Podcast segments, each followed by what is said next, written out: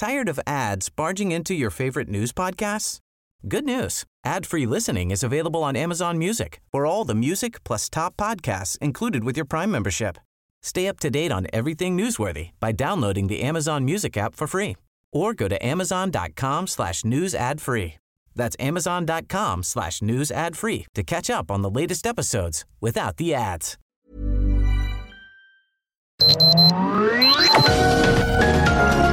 Heraldo Media Group presenta Sergio Sarmiento y Lupita Juárez. Información veraz y oportuna con un toque personal y humano. Por El Heraldo Radio, donde la H suena y ahora también se escucha.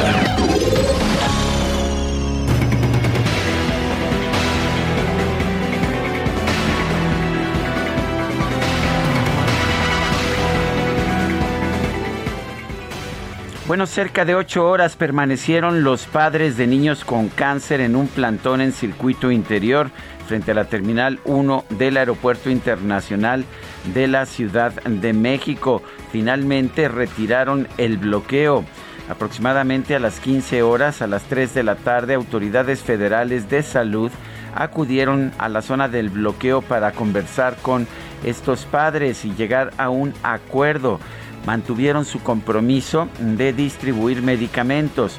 Los padres aseguraron que ya no quieren promesas y dijeron que no se iban a retirar hasta comprobar que era cierto que habría los medicamentos en los hospitales. Y bueno, pues uh, finalmente las autoridades, las autoridades presentaron una serie de documentos en los que dicen que ya han llegado la mayor parte de estos medicamentos a, pues a las zonas de almacenamiento para ser distribuidos a los hospitales. Finalmente, pues optaron ya los padres de familia por retirar el bloqueo sobre circuito interior. Aseguraron que de ser necesario volverán a, a las calles para salir a protestar. Son las 7 de la mañana con 2 minutos, 7 con 2. Hoy es jueves primero de julio, el primer día del séptimo mes del año, primero de julio de 2021. Yo soy Sergio Sarmiento y quiero darle a usted la más cordial bienvenida a El Heraldo Radio. Lo invito a quedarse con nosotros aquí, aquí si, si usted permanece con nosotros va a tener toda la información que necesite para todo este día. También podrá pasar un rato agradable, ya que si la noticia lo permite, a nosotros nos gusta darle su lado amable. Y bueno, Guadalupe Juárez siempre está con nosotros con muchísima información. ¿Qué nos tienes, Lupita? Hola, ¿qué tal, Sergio Sarmiento? Buenos días para ti, amigos. Qué gusto recibirlos de nueva cuenta en este espacio. Que sea un gran mes para todos. Y bueno, les tengo información que tiene que ver justo con lo que ya mencionabas, el desabasto de medicamentos para niños con cáncer. Resulta que mientras los padres de familia claman, piden, exigen, demandan, suplican, Morena, PT, Partido Verde y PES sí, estos partidos rechazaron que el Pleno de la Comisión Permanente del Congreso de la Unión debatiera el tema del desabasto de medicamentos oncológicos para niños con cáncer. Así, con 24 votos en contra de Morena y partidos aliados y 13 a favor del PAN, PRI, PRD y Movimiento Ciudadano, se rechazó modificar el orden del día para introducir un debate sobre el desabasto de medicamentos oncológicos. Pues no, no quisieron que se metiera, que se subiera el tema. Y bueno, pues la diputada del PAN, Alejandra García, pidió modificar la orden del día para que fuera incorporado este punto de acuerdo que inscribió su grupo parlamentario para que se abordara durante la sesión de la permanente el desabasto de medicamentos que están atravesando en este momento las familias de los niños con cáncer y las declaraciones estas del subsecretario Hugo López Gatel que dijo que no dijo lo que dijo, que todos escuchamos que dijo, pero bueno, por otra parte el coordinador del grupo parlamentario de Morena, Ricardo Monreal, aseguró que no habrá parálisis legislativa en el Congreso de la Unión y por lo pronto por lo pronto, pues así estuvieron las cosas. No se quiso discutir el tema del desabasto de medicamentos. Bueno, y en otros temas, el secretario de Seguridad de la Ciudad de México, Omar García Harfush, aseguró que para que la sociedad entre en confianza con la policía capitalina, hay que dar continuidad en sus políticas públicas. Carlos Navarro nos tiene la información sobre esta entrevista exclusiva del Heraldo Media Group. Adelante, Carlos. Buenos días, Sergio y Lupita. Les saludo con gusto a ustedes el auditorio y bien como lo comentaba Sergio, para que la sociedad entre en confianza con la policía de la Ciudad de México se requiere continuidad en sus políticas públicas, así como la profesionalización de sus corporaciones. Así lo aseguró el titular de la Secretaría de Seguridad Ciudadana de la Ciudad de México, Omar García Jarfush, en entrevista en el Heraldo Televisión. Escuchemos. Creo que hay, hay un avance importante con muchos sectores de la, de la sociedad que nos han tomado confianza. Desgraciadamente, una acción mala de la policía repercute muchísimo más que 10 acciones buenas. Entonces, ¿cómo vamos a cambiar esa percepción y cómo nos vamos a ganar la confianza de los ciudadanos? Continuando en una ruta adecuada. El tiempo, necesitamos continuidad destacó que los delitos de alto impacto en la Ciudad de México han tenido disminuciones entre el 40 y 50%. Incluso destacó que en el caso de homicidios ha habido un claro descenso retomó el ejemplo de mayo de 2019, donde casi hubo 170 homicidios dolosos. Ha sido el mes más complicado en esta administración y ahora en este caso presumió que junio de 2021 podría ser el más bajo en esta administración de la Ciudad de México. Y por último, también comentarles que aclaró las situaciones tanto de la, de la desaparición de estudiantes de la normal rural de Ayotzinapa, así como su relación con Genaro García Luna. En ambos casos desmintió las versiones que circulaban en algunos casos. Sergio Lupita, la información que les tengo. Carlos Navarro, gracias por este reporte. Son las 7 de la mañana con 6 minutos.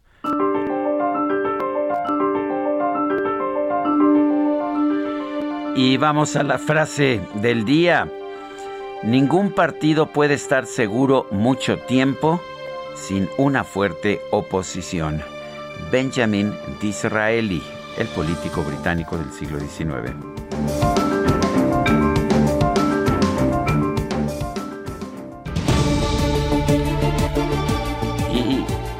Y, bueno, las preguntas, ya sabe usted que somos preguntones. Ayer, por ejemplo, preguntábamos, debe ser exterminado el INE, como ha pedido Mario Delgado, presidente nacional de Morena, nos dijo que sí 4.1%, que no 95.2%, no sabemos 0.8%. Recibimos 16.243 participaciones, nutrida la participación ayer. Esta mañana la pregunta que coloqué en mi cuenta personal de Twitter arroba Sergio Sarmiento es la siguiente. ¿Escuchará o verá usted el nuevo informe de gobierno del presidente? Sí, hoy va a haber un nuevo informe. La verdad es que le iba, yo a decir a usted qué número de informe es, pero ya no me acuerdo. Pero al ratito lo averiguo. Eh, pero hay un nuevo informe de gobierno el día de hoy.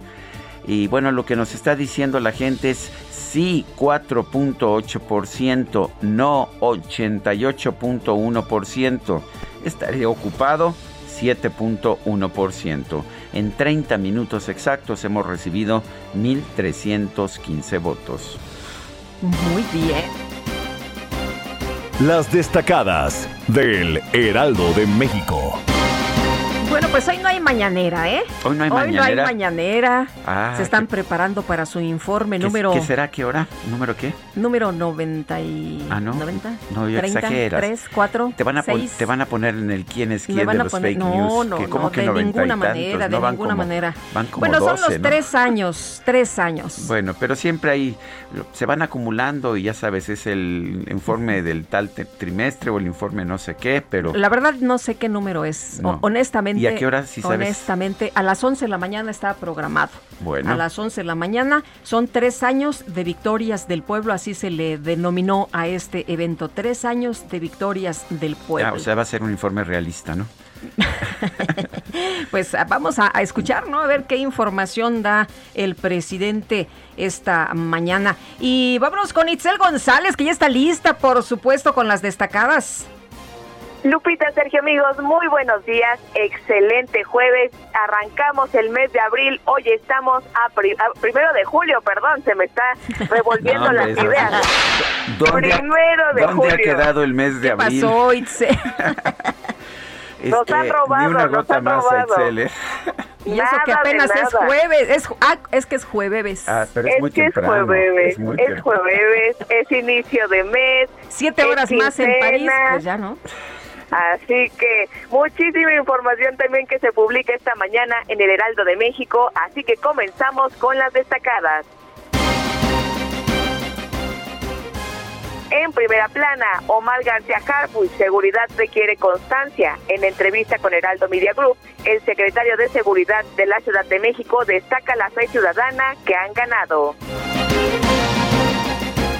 país, regulación pendiente, Senado sin prisa por marihuana. Ricardo Monreal dijo que el Congreso ya no está obligado a eliminar el prohibicionismo. Ciudad de México crecen casos, contagios se aceleran en cuatro alcaldías, Cuauhtémoc, Xochimilco, Venustiano Carranza y Tláhuac registran aumentos superiores al 100%. Estados, Puebla, piden salida de Secretaría de Seguridad Pública de la Universidad de las Américas, Puebla. Alumnos se manifiestan. Nuevo patronato anuncia una reorganización. Orbe, Donald Trump lanza ataques contra Biden. El expresidente de los Estados Unidos visitó la frontera para atraer la atención y criticar el flujo migratorio.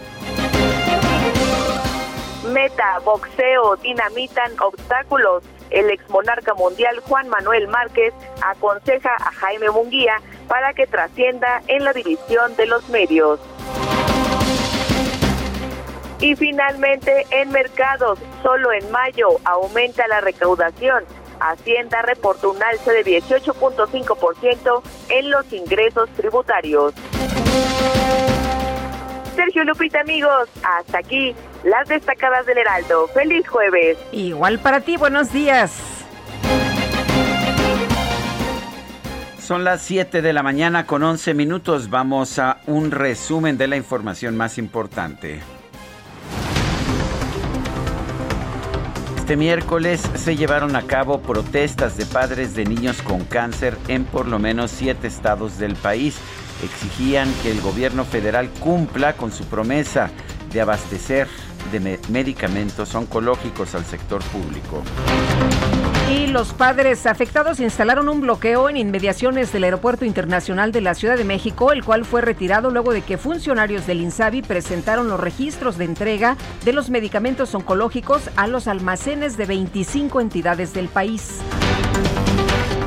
Un tribunal colegiado de la Ciudad de México avaló un amparo que obtuvo el padre de la menor, Natalia N para ordenar al gobierno federal que le garantice la entrega de medicamentos oncológicos sin importar si son costosos o no o si hay otras enfermedades que merezcan igual o mayor atención.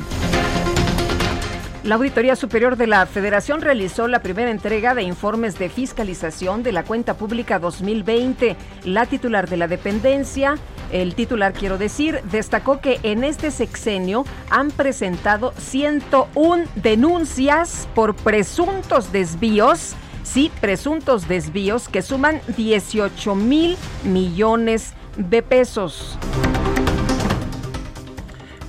Bueno, y la Auditoría Superior de la Federación también detectó que el programa Apoyo para el Bienestar de Pescadores y Agricultores ha entregado apoyos por más de 295 mil pesos a 40 personas que, pues que ya fallecieron, ya fueron reportadas como ah, fallecidas. Ah, caray.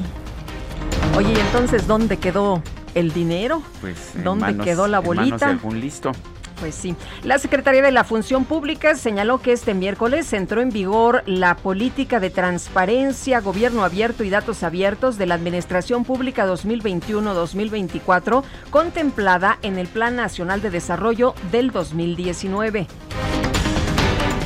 La presidenta de la Cámara de Diputados, Dulce María Sauri, informó que va a presentar un punto de acuerdo para pedir que la consulta ciudadana del primero de agosto incluya temas como la atención de COVID-19 y las deficiencias en la construcción de la línea 12 del metro. Yo creo que es una muestra de que la pregunta de la consulta del primero de agosto, que habla sobre hechos del pasado, de los años pasados, así lo frasea la Suprema Corte de Justicia, abre el paso para consultar todo sobre el pasado. Puede consultarse sobre la gestión de Plutarco Elías Calles 1929 eh, o puede consultarse sobre los desgraciados acontecimientos de Tlahualilpan eh, del año 2019. O sea, es tan amplia, tan difusa la pregunta que cabe todo. Y la propuesta del punto de acuerdo es que justamente se consulte sobre el manejo de la pandemia del COVID-19.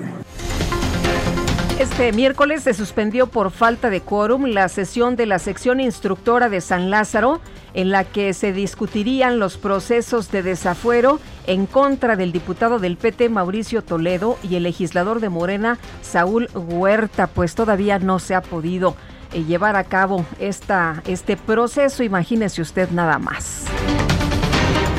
La jefa de gobierno de la Ciudad de México, Claudia Sheinbaum, aseguró que la exdirectora del metro, Florencia Serranía, dejó el cargo de manera voluntaria.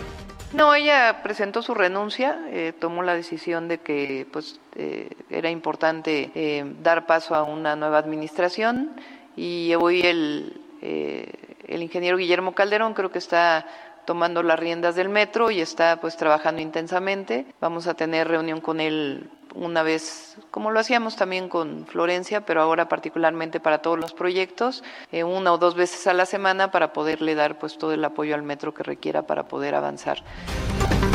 Por segundo día consecutivo, integrantes del movimiento de militantes priistas protestaron en la sede nacional del partido. Nayeli Gutiérrez advirtió que si no renuncia el dirigente nacional del PRI, Alejandro Moreno, van a tomar otras sedes del tricolor. Acusan a Nayeli Gutiérrez de haber promovido a los morenistas, de ser una gran activista a favor de Morena.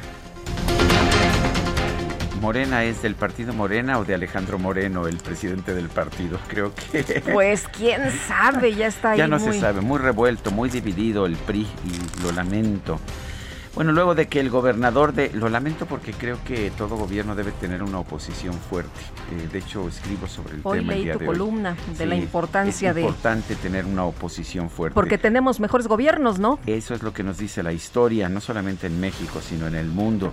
Y luego de que el gobernador de Michoacán, Silvano Aureoles, aseguró que su homólogo de Oaxaca, Alejandro Murat, está alineado con Morena, el mandatario oaxaqueño le respondió que en su estado se hace política, no politiquería.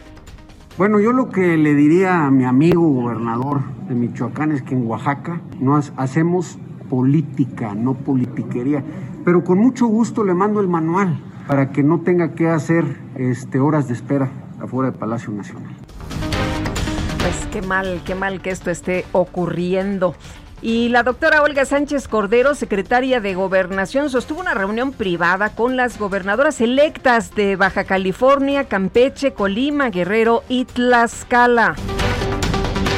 La Sala Superior del Tribunal Electoral revocó una sentencia de la Sala Regional que determinaba que el gobernador electo de Nuevo León, Samuel García, había incurrido en violencia política de género en contra de su contrincante de Morena, Clara Luz Flores. El Tribunal Electoral avaló la decisión del Instituto Nacional Electoral de desechar la queja del PRD en contra del presidente López Obrador por presuntas calumnias en contra del ex candidato al gobierno de Nuevo León, Adrián de la Garza. La organización Artículo 19 informó que, junto con otros organismos, va a denunciar ante la Comisión Interamericana de Derechos Humanos que el presidente López Obrador ha emprendido una campaña para estigmatizar a periodistas y defensores de los derechos humanos. Un juez federal vinculó a proceso a Freddy N., alias el Tolteca, identificado como integrante del grupo criminal La Línea y presunto implicado en el ataque contra integrantes de la comunidad Levarón en Bavispe, Sonora. En un lapso de tan solo 24 horas en Zacatecas, se registraron nueve asesinatos. Los cuerpos fueron hallados en la capital del estado y los municipios de Fresnillo y Morelos. Realmente espeluznante lo que estamos viendo en Zacatecas. Sé que es tu estado, sé que lo quieres mucho, sé que tienes puesto tu corazón allá, que tienes mucha familia que vive allá. Lupita, que eso sobra, ¿no? Qué absurdo. Y que nos digan además que no hay masacres. Eh, Sergio, la gente tiene terror de salir a la calle. Muchas personas que trabajan, que de veras son gente trabajadora, gente que todos los días sale, eh, pues con mucho temor de saber si vas a regresar o no, si te va a encontrar por ahí una bala perdida, si te van a levantar o no. Pues la situación muy, muy grave por allá. Dicen que se están acomodando los eh, grupos criminales Pues nos dicen, pues nos dicen que quieren calentar la plaza, que se están acomodando, que es ajustes de cuentas, pero las matanzas continúan. Así es. Y decenas de habitantes de Aguililla, Michoacán, realizaron una marcha para exigir que las autoridades, las autoridades garanticen el libre paso sobre la carretera Patzingán ante los constantes bloqueos de grupos criminales. Hágame usted el favor. Los ciudadanos no son libres ni siquiera de circular, nos decía uno de los sacerdotes con los que hemos platicado y hemos platicado con varios que no puede sacar ni a un enfermo, ni a un enfermo para que le den atención médica, porque ellos sí, los criminales son los dueños de el lugar. Integrantes del Gabinete de Seguridad Federal y de las Secretarías de Relaciones Exteriores y Hacienda sostuvieron un encuentro con una delegación de autoridades de los Estados Unidos encabezada por Calvin Shivers, subdirector del FBI. El expresidente de los Estados Unidos, Donald Trump, visitó este miércoles la frontera con México por invitación del gobernador de Texas, Greg, Abbott. Pues ya sabes, como siempre critica a Joe Biden, dice que cuando él estuvo por allá hizo las cosas muy bien. Muy requete bien. Así es, que la frontera estaba extraordinariamente bien. La Cámara de Representantes de la Unión Americana aprobó la creación de un comité bipartidista que investigue el asalto al Capitolio del pasado 6 de enero. Autoridades estadounidenses informaron que subió a 18 la cifra de muertos por el desplome del edificio residencial de Surfside en Miami. La Organización Mundial de la Salud informó que la semana pasada se registró un incremento en los contagios de COVID-19 a nivel mundial luego de dos meses de descenso. La Secretaría de Salud Federal informó que este miércoles se registraron 244 muertes por COVID-19 en México. La cifra acumulada subió a 233.047 decesos, aunque leía una cifra del, eh, ya sabes, el especialista, el doctor Erdely, que bueno, pues eh, casi llega a los 500.000, ¿no? El presidente nacional de Morena, Mario Delgado, solicitó al INE que retenga 50 millones de pesos de las prerrogativas del partido del mes de julio para la compra de vacunas contra el COVID-19. Pues de que le pueden retener el dinero, se lo pueden retener. Lo que no puede hacer el INE es usarlo para comprar vacunas. No hay vacunas a la venta. Así es, y bueno, qué pena que siga muriendo tanta gente, ¿no? Pues, y, y qué bueno que haya un intento porque se vacune a más gente, solo que eh, pues el dinero el INE no lo puede usar para comprar vacunas. Oye, como dijo el, doctor López Gatel, ¿no? El dinero es para lo que es y no es para lo que no es. Ah, eso. Oye, Walmart de México. Walmart de México anunció que los adultos mayores que laboran como empacadores en sus tiendas ya podrán retomar sus actividades, pero solo en los estados en que se encuentre el semáforo verde. En información deportiva, la selección mexicana sub-23 derrotó a Panamá por marcador de 3 a 0 en un juego de preparación rumbo a los Juegos Olímpicos. Y el tenista serbio Novak Djokovic, número uno del mundo, clasificó la tercera ronda del torneo de Wimbledon eh, al derrotar al sudafricano Kevin Anderson. Son las 7 de la mañana con 22 minutos. Limpiaba el agua del río como la estrella de la mañana limpiaba el cariño mío, el de tu fuente clara, como el agua, ay, como el agua, como el agua. Ay, me, me sale todo, todo, todo el el sentido flamenco, el sentido andaluz que todavía debo llevar en algún lugar de mi sangre. Mi padre era malagueño, como tú lo sabes, Guadalupe, y cuando escucho a Camarón de la Isla, que fue quizás el mejor cantaor de todos los tiempos, se me pone chinita la piel. Mañana, mañana se cumple un aniversario del fallecimiento de este gran cantante de flamenco. Falleció en Barcelona el 2 de julio de 1992.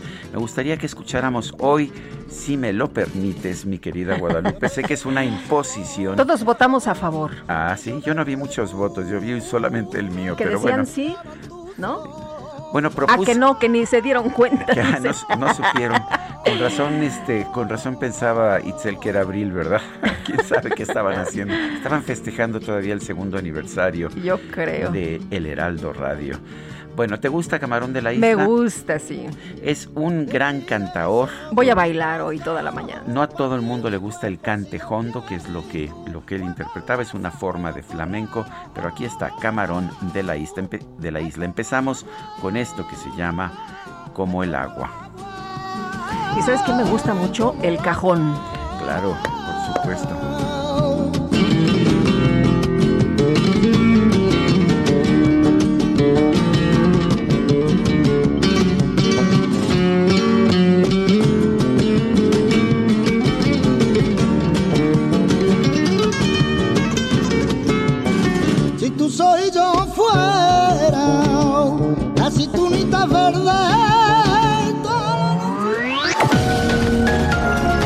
Sergio Sarmiento y Lupita Juárez quieren conocer tu opinión, tus comentarios o simplemente envía un saludo para ser más cálida esta mañana. Envía tus mensajes al WhatsApp 5520 109647.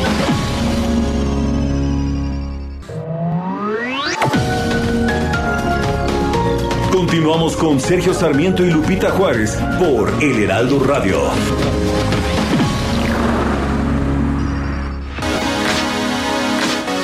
Este primero de julio se celebra el Día Nacional del Ingeniero. Este efeméride se originó en 1973, cuando el entonces secretario de Comunicaciones y Transportes, Eugenio Méndez, le propuso al presidente Luis Echeverría Álvarez establecer un día para celebrar a estos profesionales.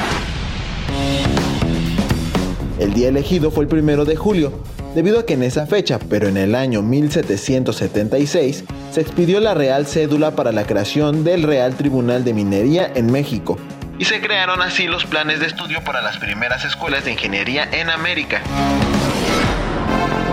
De esta forma, en 1974 la Presidencia de la República realizó un homenaje a los ingenieros para reconocerlos por su gran conocimiento, creatividad y compromiso para contribuir a la construcción de nuestro país.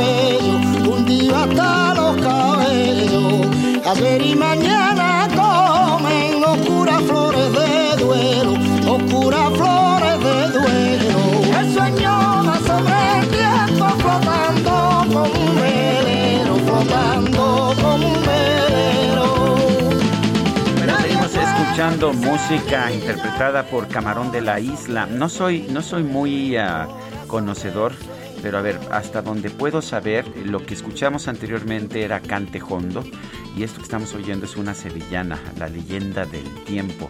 Camarón de la Isla, uno de los grandes cantaores andaluces de todos los tiempos. En general se le considera el mayor de todos los tiempos. Su nombre real era José Monje Cruz nació en San Fernando, un pueblo de Cádiz.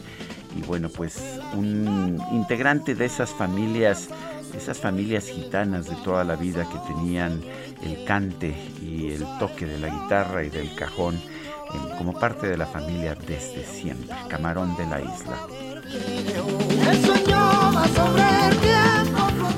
Bueno, tenemos mensajes de nuestro público. Antes de que nos pongamos a bailar, oye, bueno, nos dice... Uno de mis recuerdos más entrañables es cuando yo era niño, ver a mis abuelitos bailando sevillanas. Ah, qué bonito. Sí, muy, este, ya no estaban jóvenes, y, pero realmente verlos bailar sevillanas, ah, no sabes cómo hasta la fecha me, me llena el corazón.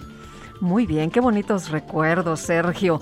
Oye, y vámonos a los mensajes. Esta mañana nos dice Rodolfo Contreras desde Querétaro. Buen jueves. Bienvenido, Julio, a tres años de la desafortunada decisión que tomaron 30 millones. Aún faltan 39 meses, es lo que nos dice don Rodolfo Contreras. Y dice otra persona, el motivo de mi mensaje es alertar a la población por un posible fraude al que fuimos objeto por parte de la financiera Nexus Finance supuestamente para entrega de vehículos con beneficios con enganche y entrega en no más de 15 días. No nos contestan, dimos mi esposa y mi yerno eh, enganches para dos vehículos y están incumpliendo. No contestan y nos comenzamos a preocupar por qué tienen en sus redes sociales Facebook eh, porque tienen en sus redes sociales como Facebook comentarios como rateros y defraudadores. Es Jorge Javier Pérez Cardoso. No conozco a la empresa, pero pues hacemos pública esta advertencia que usted está haciendo llegar. La nueva campaña de indoctrinación y desprestigio de López solo demuestra que le tiene mucho miedo a ese sector de la población que sí maneja el pensamiento crítico y el escepticismo. Se acaba de dar cuenta que no todos somos tan ignorantes como él cree. Saludos cariñosos es lo que nos dice Amy Sheho, a quien le mando un abrazo grande. Bueno, y de manera virtual, la Auditoría Superior de la Federación entregó este miércoles a la Cámara de Diputados la primera entrega de informes individuales de la, fiscal, de la Fiscalización Superior de la Cuenta Pública de 2020. Iván Saldaña, adelante. ¿Qué tal, Sergio Lupita, amigos del auditorio? Buenos días. Sí, efectivamente fue el día de ayer. Eh, primero fue de manera virtual la presentación por el auditor superior David Colmenares Páramo. A ver, se nos cortó la llamada, a ver si recuperamos a Iván Saldaña. Eh, vale la pena señalar que pues la Auditoría Superior de la Federación hace esto de forma constante. Hoy lo hace, de hecho, con mayor prontitud porque se han modificado las leyes y creo que esto sí es muy importante. Si vemos el pasado Guadalupe, me parece que los trabajos que ha realizado la Auditoría Superior de la Federación han sido cruciales para pues para exponer fraudes al, al, erario, como el de la estafa maestra, que eh, si recordarás, Guadalupe, eh, surgió precisamente en los informes de la Auditoría Superior de la Federación. Iván Saldañas, te nos cortaste, pero adelante. Ahora sí, Sergio Lupita, buenos Adelante, buen día. El día de ayer, precisamente, el auditor superior David Colmenares hizo la presentación virtual de esta primera entrega de la cuenta pública. Son tres que se hacen de la cuenta pública 2020 y precisamente en su discurso inicial eh, resaltaba que en los últimos tres años, de 2018 a 2021, la Auditoría Superior de la Federación ya presentó denuncias ante la Fiscalía General de la República por irregularidades en el gasto de recursos federales que ascienden a 18 mil millones de pesos. Dijo que esta cifra que, y textualmente lo cito, dijo, en poco más de tres años de nuestra gestión, el monto de las denuncias presentadas supera el monto en un 60% de total acumulada desde la creación de la Auditoría Superior. Es decir, el mayor número de denuncias se ha presentado en los últimos tres años por irregularidades en el gasto público. Sobre el primer informe de la cuenta pública 2020, que pues es el segundo año del gobierno del presidente Andrés Manuel López Obrador, la auditoría practicó 125 eh, pues informes, presentó 125 informes de un total de más de 1.500 que va a presentar en lo que comprende la cuenta pública 2020. Ahí eh, encontró eh, inicialmente un presunto daño patrimonial de 588 millones 840 mil 200 pesos en el gasto federalizado y también de cinco instituciones públicas. entre estas instituciones está la Sedena, está la Secretaría de Seguridad y Protección Ciudadana, Medio Ambiente, Comunicaciones y Transportes, la SEP, eh, también la SADER y pues Petróleos Mexicanos. Tienen 30 días estas instituciones, así como también la, los estados, para pues hacer aclaraciones, incluso comprobaciones de gastos o incluso pues eh, eh, que se regresen también recursos federales a las arcas públicas. Por último, también comentarles que eh, pues la auditoría informó que se determinó presentar hasta febrero del 2022 cuando es la tercera entrega, la primera entrega fue en el día de ayer, la segunda en octubre y la tercera entrega de la cuenta pública es en febrero del 2022, pero hasta 2022 se van a entregar los informes de las auditorías realizadas en los fondos del sector salud que apoyan de manera relevante la emergencia sanitaria ocasionada por el virus SARS-CoV-2. Entonces, pues entre estas auditorías pues, está, eh, por ejemplo, el Fondo de Aportaciones para el Servicio de Salud y también los relativos al programa de atención a salud y medicamentos gratuitos para la población sin seguridad social, que entre ello va el tema de las vacunas. Sergio Lupita, parte de la información, el día de ayer de esta presentación fue primero virtual y ya posteriormente personal de la Auditoría Superior hizo la entrega eh, presencial en uno de los salones de la Cámara de Diputados de los tomos de los informes. Sergio Lupita. Bueno, pues Iván Saldaña, muchas gracias por este reporte. Buenos días. Hasta luego, buenos días. Pues sí, tendremos que esperar a que se hagan las eh, correcciones necesarias. Tienen 30 días para decir eh, si están de acuerdo o no, para presentar información, comprobantes. Pero si ya no hay corrupción y si no son iguales, ¿por qué hay 101 denuncias por presuntos desvíos que suman 18 mil millones de pesos? En fin, vamos a estar atentos. Y la dirigencia nacional del PRI presentó ante la Fiscalía General de la República una denuncia penal en contra de sus militantes Ulises Ruiz y Nayeli Gutiérrez por la posible comisión de delitos de índole federal. Elia Castillo, cuéntanos, buenos días.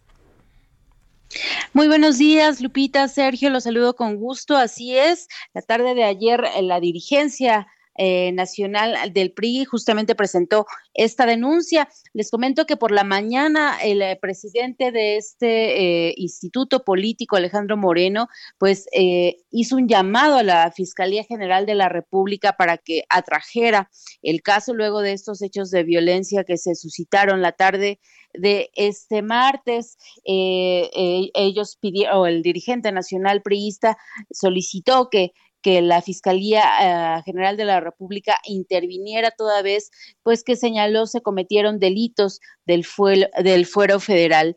Eh, más tarde ya eh, presentaron ya formalmente esta denuncia ante la Fiscalía General de la República justamente contra estos dos personajes, Nayeli eh, Gutiérrez y Ulises Ruiz, ex gobernador de Oaxaca, por la probable comisión de los delitos de asociación delictuosa, secuestro, portación de arma de fuego de uso exclusivo del ejército y despojo en perjuicio eh, de este partido. Esto lo informó Marco eh, Mendoza, que es secretario adjunto del eh, PRI. Te comento que los priistas exigen la liberación de las instalaciones que se mantienen tomadas por parte de gente de Ulises Ruiz y bueno, ahí señalan que hay 22 personas que se encuentran dentro de estas instalaciones y por lo tanto están privadas de su libertad eh, eh, pues involuntariamente. Ellos eh, presentaron esta denuncia ante la Fiscalía General de la República, esperando que adicionalmente la Fiscalía General de Justicia de la Ciudad de México pues atienda también su petición. Ellos solicitaron justamente a la Fiscalía Capitalina que se liberen las instalaciones. Te comento que el día de ayer entrevistamos al próximo coordinador de la fracción priista en la Cámara de, Diputados, Rubén Moreira, y nos comentaba que ellos tienen pues temor, algunos tienen temor toda vez que dentro de las instalaciones se encuentran documentos necesarios para la defensa de eh, los distritos de los distritos que fueron impugnados ante el Tribunal Electoral del Poder Judicial de la Federación y sin estos documentos no pueden continuar con este trámite, con esta defensa. Eh, el, próximo coordinador, actual diputado federal, pues señaló que eh, pues piensan que también detrás de esta toma de instalaciones está la intención de que ellos no puedan acceder justamente a estos documentos. Bueno, ellos presentaron esta, esta denuncia. Recordemos que luego de esta trifulca, de este eh, de estos hechos de violencia la tarde del martes, pues resultaron personas eh, lesionadas. Les comento que hasta ayer ah, se registraron cinco lesionados, de estos tres ya habían sido dados de alta y dos continuaban eh, hospitalizados en, en un hospital privado al sur de la Ciudad de México, uno con una herida de arma de fuego en la espalda y otro con una herida de petardo en el rostro y en otras partes del cuerpo. Así es como pues eh, avanza esta, este enfrentamiento, bueno, esta... Enfrentamiento, ibas a decir bien enfrentamiento. enfrentamiento. Um, lo que lo que ayer comentaban es que pues no fue como de los dos lados, ¿no? No fue un, un, un este, enfrentamiento de dos partes, sino que pues señalaban justamente la dirigencia que únicamente este un grupo atacó a otro, ¿no? Sí. Bueno, finalmente el eh, finalmente esto es lo que hay dentro de, en esta disputa que hay eh, en el PRI de manera interna y pues veremos en qué en qué termina Lupita Sergio. Muy bien, muchas gracias, muy buenos días.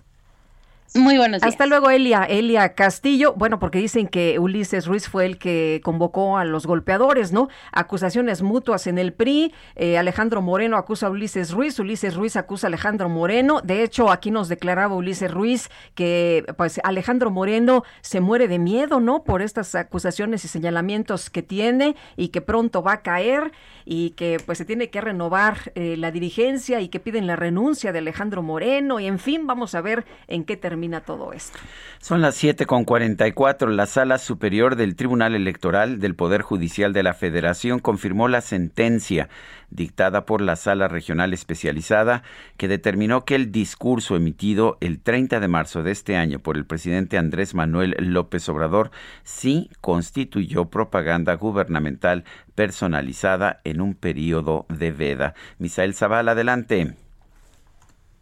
Buenos días, Sergio. Buenos días, Lupita. Efectivamente, eh, los magistrados de la sala del Tribunal Electoral Federal confirmaron esta resolución eh, sobre que el presidente Andrés Manuel López Obrador incurrió en propaganda ilegal durante la campaña electoral y aunque no se registró sanción para el presidente, la sala superior exhortó a comunicación social del gobierno federal a ser escrupuloso al transmitir futuros mensajes en entidades con procesos electorales, pues se corre el riesgo de incurrir en una infracción. Además, se confirmó también eh, la indebida utilización de recursos públicos, alrededor de 185.515 pesos utilizados para esta propaganda gubernamental. Y es que, Sergio Lupita, como bien lo comenta Sergio, eh, se confirmó la sentencia de la Sala Regional Especializada, en la cual determinó que el discurso emitido el pasado 30 de marzo en el evento Primeros 100 días del tercer año de gobierno por el presidente López Obrador sí constituyó propaganda gubernamental personalizada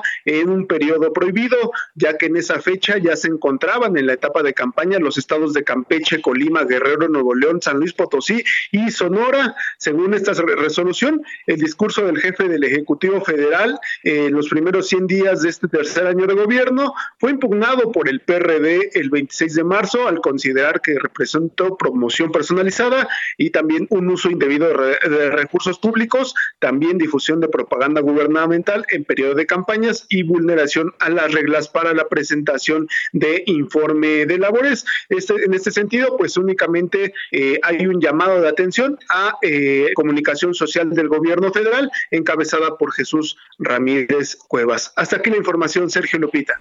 Misael, gracias. Gracias, buen día. Bueno, pues no hubo sanción a pesar de que el presidente sí violó la ley que dice la autoridad. No lo vuelvas a hacer. Pues sí, esperemos que no lo haga. Son las 7 con 47. El pronóstico del tiempo. Sergio Sarmiento y Lupita Juárez. Livia González, ¿cómo estás? Buenos días. ¿Qué tal, Lupita? Muy bien, gracias. Muy buen día. Oye, cuéntanos cómo nos va a tratar la lluvia. ¿Qué pasa? Pues miren, nuevamente será un día lluvioso en prácticamente toda la República Mexicana, a excepción de la península de Baja California. Eh, pues bueno, estamos ya en plena temporada de lluvias y pues como tal los los estos días han, han respondido a esa situación, así es que tenemos el paso ya de la onda tropical número 6 ahora por el occidente del territorio nacional. Esta onda tropical de hecho fue la que estuvo favoreciendo lluvias también el día de ayer aquí en el centro del país, pero bueno, ya estamos este vigilando para ahora para ah, se está moviendo hacia el occidente. Por otro lado, tenemos dos canales de baja presión, uno que se extiende desde el occidente hasta el centro del país y otro que se extiende sobre la vertiente oriental del Golfo de México, justo desde Tamaulipas, Veracruz y Tabasco. Entonces, pues bueno, estos tres, este, estos tres sistemas eh, están ocasionando mucha entrada de humedad del Océano Pacífico y del Golfo de México. Así es que por eso estamos teniendo estas lluvias. El día de hoy estamos pronosticando eh, tormentas puntuales intensas en los estados de Jalisco, de Colima, Michoacán, Guerrero, Oaxaca, Chiapas y Veracruz, muy fuertes en Chihuahua, en Durango, en Nayarit, en el Estado de México, en Morelos y en Puebla. Y chubascos con tormentas puntuales fuertes se estarán presentando en zonas del noroeste de México y noreste y también en el centro del territorio nacional, estados que incluyen a la Ciudad de México, Tlaxcala e Hidalgo. Entonces, pues bueno, eh, en cuanto en contraste en cuanto a las temperaturas máximas, se están manteniendo valores eh, muy de temperatura muy calurosos de 40 a 45 grados Celsius únicamente en Baja California y en Sonora para la Ciudad de México este día, como ya les mencioné, estamos este, esperando que el cielo esté nublado la mayor parte del día, puede haber algunas lloviznas intermitentes durante esta mañana y ya hacia la tarde y noche, como se han, se han estado presentando estas lluvias, serán puntuales fuertes para este día con descargas eléctricas. Y la temperatura máxima que estamos pronosticando para hoy es de 20 a 22 grados Celsius, así es que pues bueno, nuevamente tendremos una un ambiente fresco. Tomamos nota entonces. Muchas gracias, Livia. Muy buenos días. Para servirles, que tengan buen día. Hasta luego, Livia González es meteoróloga del Servicio Meteorológico Nacional de la Conagua. Son las 7 de la mañana con 50 minutos. Este martes, elementos de la Policía Estatal de Puebla tomaron las instalaciones de la Universidad de las Américas Puebla. Estamos buscando los puntos de vista que nos ayuden a entender el conflicto detrás de esta decisión. Virgilio Rincón es abogado de la familia Jenkins. Eh, licenciado Rincón, buenos días. Gracias por tomar esta llamada. Al contrario, usted, don Sergio y Lupita, buen día y saludo a su auditorio. Buenos días. Virgilio, cuéntenos, ¿qué pasó? ¿Por qué, es, por qué ha sido necesaria la toma por parte de, de la Policía Estatal de la Universidad de las Américas Puebla? Bueno, eh, primeramente la Fundación hace una condena enérgica por el uso excesivo de la fuerza. Eh, esto fue en aparente cumplimiento de una orden judicial sin embargo, Sergio, todo esto no es más que una maquinación, de hecho, si me explico. Eh, la Junta de Gobierno del Estado de Puebla, que es la que regula las fundaciones están domiciliadas en el Estado de Puebla, cabe decir que la fundación de la Universidad de las Américas de Puebla no está domiciliada en la ciudad de Puebla ni en el Estado de Puebla, está en el Estado de Jalisco. Esto es la Junta de Gobierno no tiene jurisdicción sobre la sobre la fundación de la universidad. Aún así, bajo el argumento de que existen órdenes de aprehensión en contra de los miembros del patronato de la de, la fundación, eh, deciden designar un, eh, un aparente patronato en la fundación de la universidad y con ello tomar la universidad. A nosotros nos parece primero que obraron con total ilicitud por varias razones. Una, como se los estoy diciendo, don Sergio Lupita, pues ellos no tienen jurisdicción sobre una fundación que no está domiciliada en el estado de Puebla, está en Jalisco. La única autoridad que puede supervisar esta fundación es el Instituto Jalisciense de Asistencia Social. Dos, existen dos mandamientos judiciales, dos suspensiones otorgadas por jueces federales constitucionales que impedían cualquier movimiento en la estructura de la fundación de la Universidad de las Américas de Puebla. Y no solamente eso, Sergio y Lupita, sino que los jueces, uno de ellos, me llama la atención, uno de los jueces federales, dijo, para que no se inmiscuya en la vida de la fundación de la universidad.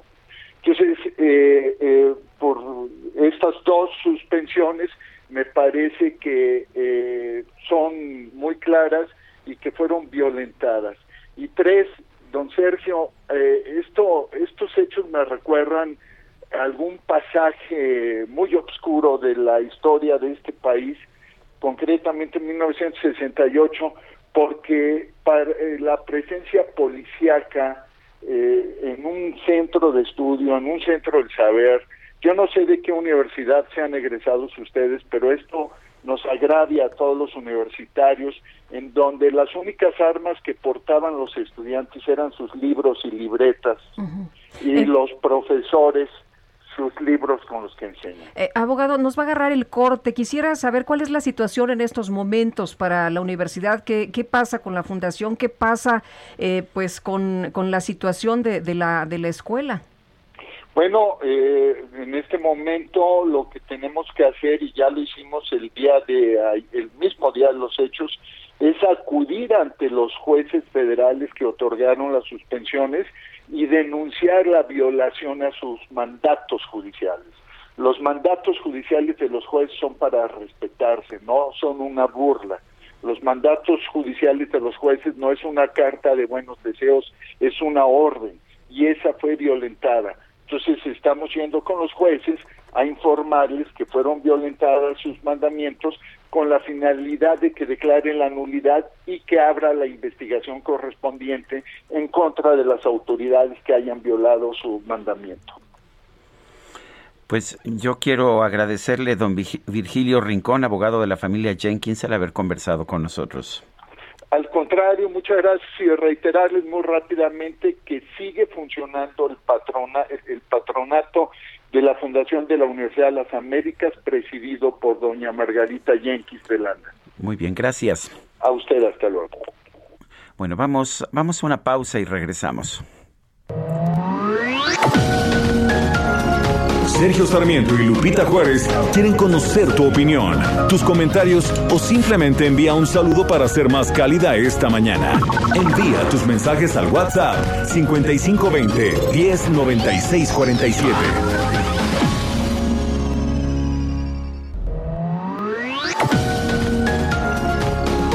Continuamos con Sergio Sarmiento y Lupita Juárez por El Heraldo Radio.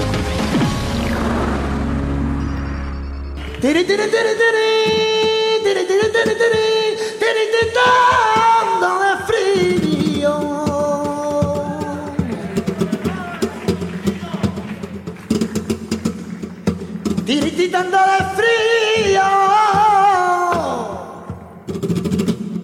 Bajaban cuatro gitanas por la orillita de un río. Tiri tiri tiri tiri tiri tiri tiri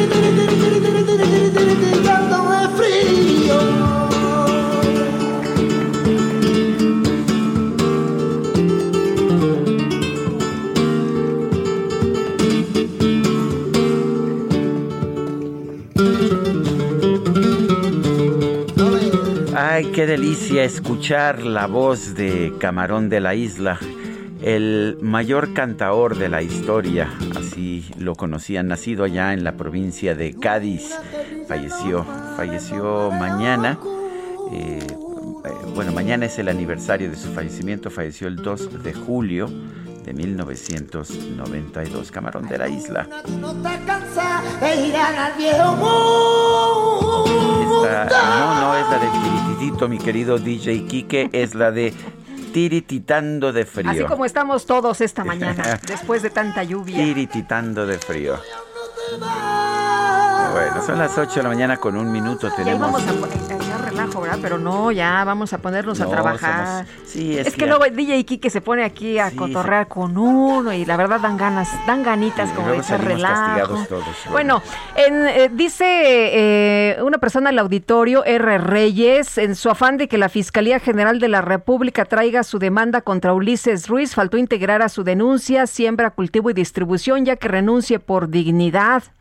Dice otra persona, saluditos, dúo dinámico, el bloque del aeropuerto, el día, el bloqueo del aeropuerto el día de ayer fue consecuencia directa de las declaraciones gatelianas sobre los papás de niños con cáncer, porque francamente, ¿qué esperaban después de lo que, de lo que dijo en Chamuco TV? Su frase, ¿por qué, ¿por qué siempre vemos a las mismas 20 personas? constituyó un reto, sino una invitación a que más padres y familiares de los niños afectados se sumen a este movimiento. Gracias a este pseudo doctor, ayer el hashtag No Somos 20 cobró relevancia mundial. Soy Jesús Díaz de Azcapotzalco su radio escucha fiel.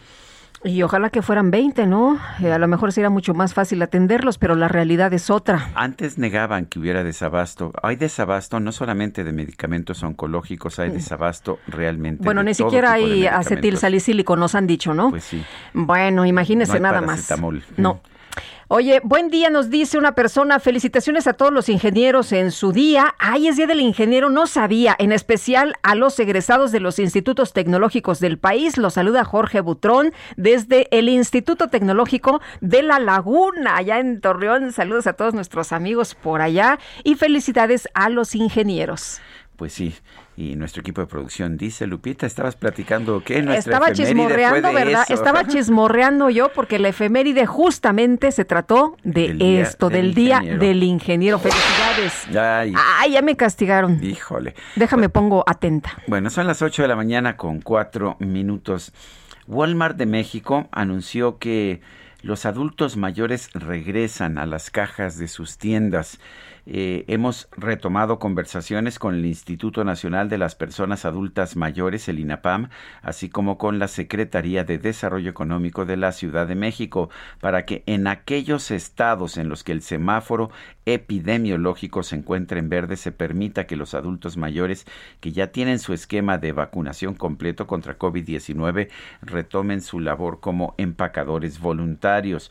Para los clientes que prefieran seguir empacando sus compras podrán comentarlo a nuestras cajeras y cajeros para prescindir de dicho apoyo. Eso es lo que señala Walmart. Walmart había apuntado que a muchos clientes no les gusta que haya cajeros voluntarios porque sienten obligación de dar una propina eh, y en, pero en realidad no hay ninguna obligación, incluso aunque aunque llenen las bolsas estos empacadores voluntarios, de todas formas usted no tiene por qué darles una propina pero sí creo que si usted tiene eh, pues algunas monedas adicionales, hacerlo está bien.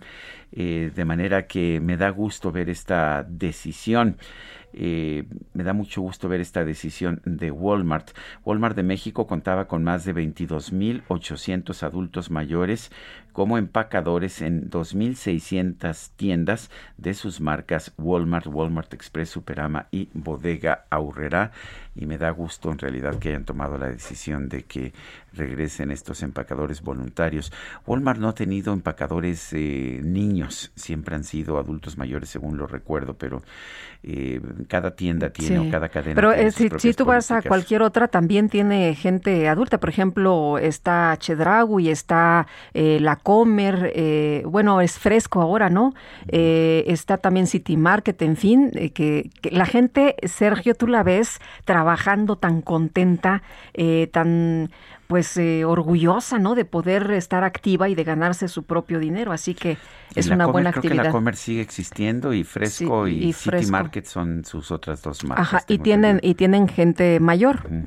En fin, yo creo que está bien. Yo creo que, que hay que ser solidarios y esta es una forma de permitir, ¿sabes qué? No solamente un ingreso adicional para estos adultos mayores, sino algo que me parece más importante, porque el trabajo dignifica. Así es. Esta oportunidad de, de no depender de los demás, de poder salir. De sentirte productivo, oye. Claro que sí. Bueno, y vámonos con el químico. El Químico Guerra con Sergio Sarmiento y Lupita Juárez. Químico Guerra, ¿cómo te va? Muy buenos días. Buenos días, Sergio Lupita. Vamos a hablar de otras cosas también importantes. Haciendo rápidamente un paréntesis, Walmart siempre se ha caracterizado por tener una política, digamos, bastante madura, avanzada en cuestión social, ha estado muy, muy avanzada en la cuestión ambiental también. Es la única tienda, digamos, cadena de tiendas de autoservicio que tienen todas sus instalaciones, plantas de tratamiento de aguas diseñada por mexicanos y con una efectividad que yo lo, yo lo conozco eh, de primera mano y es, eh, pues, sí, de llamar la atención y de estar de acuerdo, como decía Sergio, con esta decisión de los empacadores. Pero, eh, Sergio Lupita, ¿de dónde descienden los seres humanos? Tú y yo, eh, Lupita, y tú y yo, Sergio, ¿de dónde descendemos? No de los barcos. no, biológicamente. Bueno, pues eh, nos dijeron que de los simios, ¿no? Pues del árbol nos dijeron. No, de, primates, ¿no? De, me queda muy claro que somos que somos una especie de primates que nos desprendimos del pues del resto de los primates y luego también se nos decía, correcto, se nos decía que hay un eslabón perdido, ¿no? Y que está buscándose el eslabón perdido. No, no pues sabemos si hay uno o varios, porque a cada vez parece más que hay varios, pero a ver, cuéntanos, ¿qué, qué nos pues resulta que no, no hay un eslabón perdido y que no descendemos de los simios. Compartimos, como decía Sergio correctamente, antepasados con ellos, de los primates, pero no de los simios, como se nos ha dicho, nos desarrollamos, evolucionamos en paralelo. Y sus orígenes sí están en el territorio actual de África, pero no hubo una cadena de eslabones perdidos de especies que fueron sustituyendo a otros a lo largo de millones de años.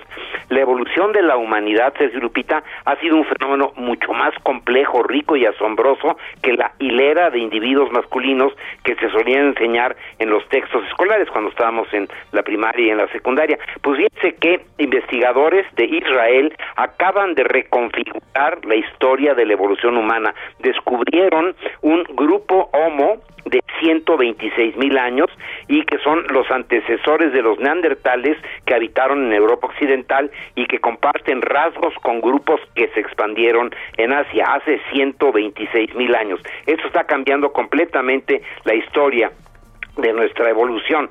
Eh, ahora este eh, los fósiles del Homo de Nesher Rambla, es el lugar en donde se encontraron, eh, genera preguntas sobre la posibilidad de que hayan coexistido e interactuado, que se hubieran cruzado sexualmente diferentes poblaciones del género Homo. La gente piensa en paradigmas, por ejemplo, estoy citando a la antropóloga de la Universidad de Tel Aviv, eh, Raquel Zarik, investigadora que hizo este descubrimiento junto con sus colegas, que eh, la precisamente esta interacción entre, por ejemplo, que se consideraba que no se di entre neandertales y sapiens, entre cromañón y sapiens, sí se dio y por, por lo tanto eh, los fósiles de grupos humanos conocidos como el Homo sapiens, el Homo erectus, el Homo heidelbergensis de Heidelberg o los neandertales, Neandertal y Heidelberg están ambos en Alemania y quiere decir que el surgimiento del Homo sapiens vino de Alemania. Fíjense, o sea, después de la migración del Homo de África hacia la parte de Europa, en Alemania, en Heidelberg y en Neandertal se dieron estos desarrollos. Es importante que en base a estos restos fósiles y herramientas de piedra que encontraron, el grupo de científicos sostiene que hubo pequeños grupos del tipo Homo neanderthal Ramla que emigraron a Europa Occidental donde evolucionaron hasta convertirse en los neandertales clásicos y después en el Homo sapiens. Todos los días la ciencia, Sergio Lupita, nos está abriendo eh, pues eh, nuevos conocimientos, estamos entendiendo mejor de dónde venimos y realmente tener un conocimiento de hacia dónde vamos. Y esto es la base de la ciencia, el dudar de las cosas precisamente para analizarlas, no dar por hecho, pues sí, venimos de los simios, no, se dudó, se investigó, ahora sabemos que evolucionamos conjuntamente con nuestros hermanos chimpancés, bonobos, orangutanes y gorilas. Sergio Lupita. Muchas gracias, Químico, muy buenos días. Buenos días. Son las 8 de la mañana con 11 minutos. Dicen que hay que hacer aclaraciones de interés. Ah, conozco a nuestro próximo entrevistado desde hace... Ay, mi querido Raimundo, yo creo que desde hace 40 años estuvimos juntos en el financiero, después en el periódico Reforma, eh, ahora estamos juntos en un programa de televisión de Televisa, de hecho nos vimos el día de ayer y pues la verdad es que tengo una amistad y respeto desde hace mucho tiempo con Raimundo Riva Palacio, periodista y analista político. Y Raimundo, eh, en las conferencias de prensa mañanera se inauguró una nueva sección, como pues es como en un show cualquiera, que es el quién es quién en las mentiras de la semana y te dieron una mención honorífica en el primero de, de, estas, en el primero de estos programas, en la primera de estas secciones. Cuéntanos qué significa esto, cuál es el mensaje y tú cómo lo tomas. Mira, primero, Sergio, muchísimas gracias por tus palabras, con gran cariño durante varias décadas, efectivamente, te saludo, saludo a Lupita, por supuesto. Qué gusto, Raimundo, buenos días. Y mira, eh, yo les, como decía, decirles esto, es absolutamente normal para mí, esta campaña de difamación lleva para varios de nosotros en los medios, porque no soy el único, desde la campaña presidencial del 2018. Entonces, no es nada de extrañarse. Por eso, vamos, con este antecedente te diré absolutamente esperado. Eh, varios de nosotros eh, hemos sido clientes de la, del presidente durante muchas mañaneras. Yo incluso tengo una queja contra él en la Comisión Nacional de Derechos Humanos desde hace ya más de un año y medio. Ahora está ya totalmente congelada por esta, pues esta Comisión Nacional de Derechos Humanos que dejó de ser lo que, lo que era. Ahora, el, ¿cuál es el propósito? El, el propósito de hacer este tipo de ataques tiene que ver, desde mi punto de vista, con un intento de intimidación para quienes pensamos de otra manera, quienes analizamos, quienes criticamos, eh, bajo un criterio, que es lo que él plantea todo el tiempo, de que nadie de nosotros decíamos nada en el pasado, lo cual es absolutamente falso y no solamente es un dicho, como él lo hace, de manera muy arbitraria y pendenciera, sino es algo que se puede comprobar para quienes escribimos en las hemerotecas, para, eh, para quienes conducen programas de radio, eh, lo pueden ver porque hay bibliotecas también. Raimundo, pero aquí el peligro es que el presidente llega a un sector que no va a ir a la hemeroteca y que no va a ir a, investigar realmente, ¿no? Cuando el presidente dice, ah. callaron como momias, o Raimundo Rivapalacio, eh, pues eh, eh, fue asesor de Salinas, o todas estas cosas, pues la gente se la compra, ¿no? ah, a ver, yo te conozco desde entonces, Raimundo. Yo no, yo no recuerdo que hayas sido asesor de Salinas y sí recuerdo que fuiste bastante crítico con Salinas es que no existe ese cargo, nunca ha existido, nunca ha existido ese cargo, eh, asesor de noticias. Pero, pero yo creo que el punto de Lupita es lo, fundamental. Efectivamente, una cosa es lo que el presidente dice y se mantiene en las élites, eh, y se procesa y se decodifica de acuerdo a lo que a lo que es, que es como mencioné, es una campaña de desprestigio, es un posicionamiento en su política y otro es lo que se va hacia tierra, digamos. Entonces, ¿en dónde se da la parte difícil, la parte riesgosa, que es el elemento central en el cual yo argumenté mi queja ante la Comisión Nacional de los Derechos Humanos? Que la palabra del presidente tiene un peso que nadie tiene en el país, llámese Andrés Manuel López o como sea, que desde el lugar donde se hacen este tipo de acusaciones, este tipo de señalamientos, este tipo de mentiras, sin importar si son mentiras o verdades, es igual, es el fraseo, es el tono, es la intencionalidad. Eso traducido a la calle lo que abre al riesgo es a que un día te agarren a palos en la calle, te linchen en la calle. Eh, a mí ya me ha sucedido. Yo ando en la calle sin mayor problema, yo no soy un rehén, ando solo, camino, a veces tomo transporte público, me gusta caminar. A mí sí me han parado y me han increpado por cosas que dice el presidente. Yo en ese momento, pues sé, por las condiciones, he platicado con estas personas que me increpan o que me insultan, pero eh, puede haber un momento en el cual las condiciones en las cuales se dé esta, estos reclamos sean distintos y que, que funcionen de acuerdo a lo que ellos le creyeron al presidente. No en todo este contexto de polarización y de agresión y de ataque, la palabra del presidente se convierte en el riesgo de que sea un arma contra nosotros, contra los que estigmatiza. A Sergio también le ha tocado en, en ocasiones. No señala. Menos que a ti, pero sí me ha tocado. Sí, pero vamos, es que todo aquel que escribe algo que no va de acuerdo a lo que él cree, porque ni siquiera es lo que sepa, lo que él cree, se convierte automáticamente en su enemigo, y sin darse cuenta que es gracias a muchísimos de nosotros, a ustedes, a otros colegas en radio, en televisión, en prensa, cita, que él es presidente de la República, precisamente por el enorme trabajo que se ha hecho durante más de 25 años de un abordaje crítico de muchísimos, ¿eh? a los gobiernos, de señalar las corruptelas en anteriores administraciones, de señalar los abusos, todos los excesos del poder, todo eso se construyó a partir no de estar pensando en los medios pues vamos a trabajar para Andrés Manuel López Obrador. Ese es el papel de los medios, de los medios. E, e, ese es el papel de los medios. ¿Y cuál es, debería ser el papel del presidente? Porque mucho se ha cuestionado también de este quién es quién, ¿no? La gente, hay gente también muy crítica que dice, oye, pero que se ponga a trabajar el presidente. Bueno, es que el presidente se pone a trabajar para la mañanera. La mañanera se convierte en todo. Se convierte en el espacio en el cual gobierna, da, eh, hace sus acuerdos, hace reuniones de gabinete, eh, dicta instrucciones, tiene algunas ocurrencias que tienen que atender los secretarios, se dedica a hacer la difusión, que me parece que es correcto, lo que hacen los gobiernos de hacer difusión de sus programas, de sus acciones, eh, claro que lo tiene que hacer, y utiliza una parte de la mañanera para simplemente ajusticiar a sus críticos, a justiciar a quienes eh, operan como contrapesos, a justiciar a todo aquel que no está totalmente alineado hacia él. Entonces, sí trabaja el presidente.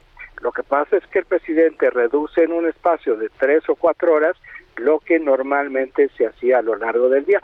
Eh, ahora, sí es cierto, debería de trabajar todo el tiempo, no las 16 horas, vamos, digo, digo 16 horas porque dice 16 horas cuando lo vemos que él sube en sus cuentas eh, en días entre semana que se va a jugar béisbol.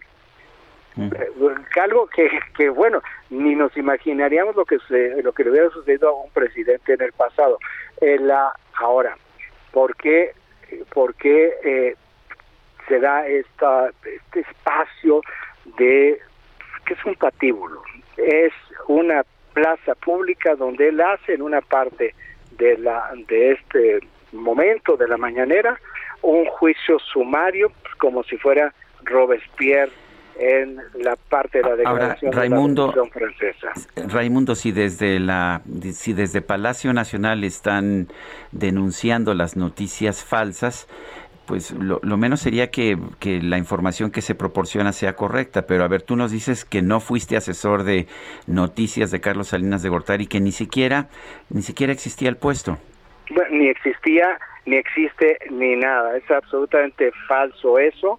Es público que yo fui director de, Notimex, por cierto, con muchísimo orgullo por todo lo que se pudo hacer. Eso es eh, abierto. El, es público cuando yo en algún momento dije que ah, yo tenía un reconocimiento para Otto Granado, eh, que fue quien me invitó, un amigo mío desde antes de que entrara al gobierno, eh, que me invitó sabiendo que yo en la votación de 1988 había votado por Cuauhtémoc Cárdenas y aún así haberme llevado ahí porque tenía la intención de hacer una agencia de Estado y respetaron todo absolutamente. Y, si, no mal recuerdo tus columnas como las mías, tanto tú como yo dijimos que había habido un fraude electoral en 1988. Y también tú y yo en el financiero escribimos en el gobierno de Carlos Elías de Gortari todas las acusaciones y señalamientos de corrupción de su hermano eh, cuando estaba en el gobierno.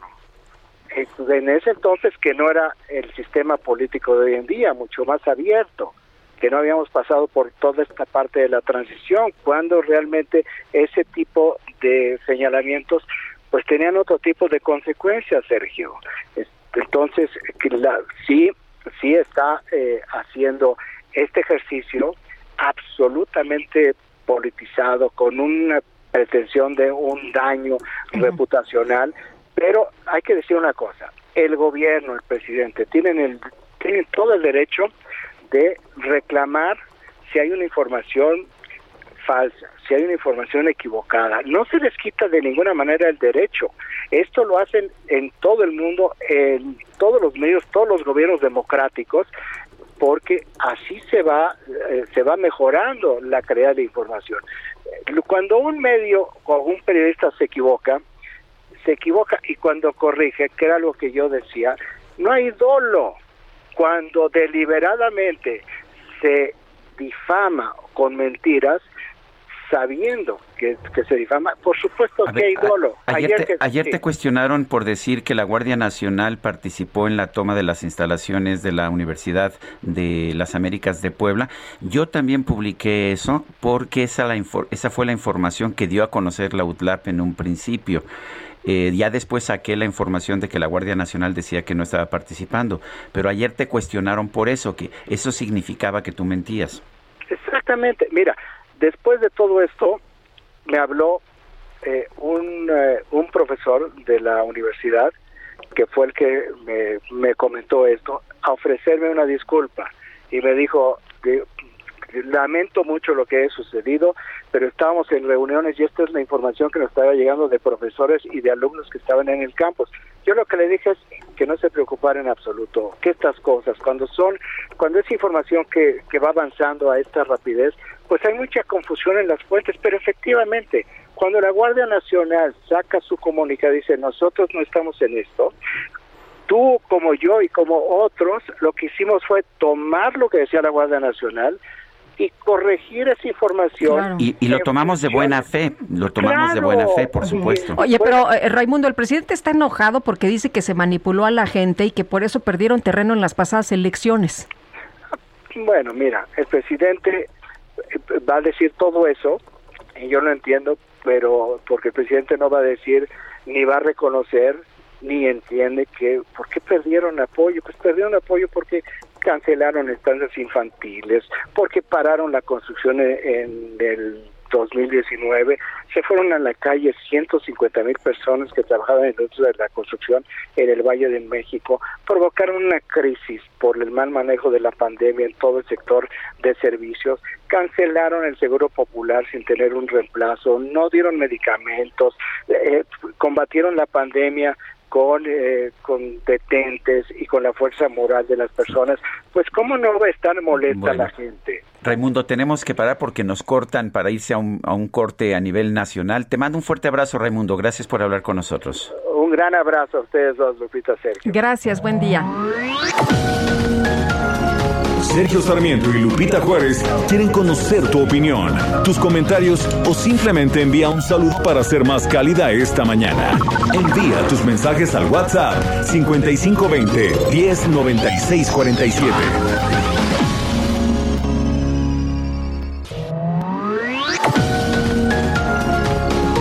Continuamos con Sergio Sarmiento y Lupita Juárez por El Heraldo Radio.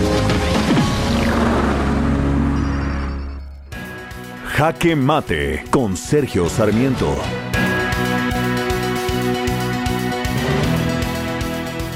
Por supuesto que la verdad nos hará libres. Esto es, una de, este es uno de los dichos de la Biblia que más debemos respetar y que más debemos recordar.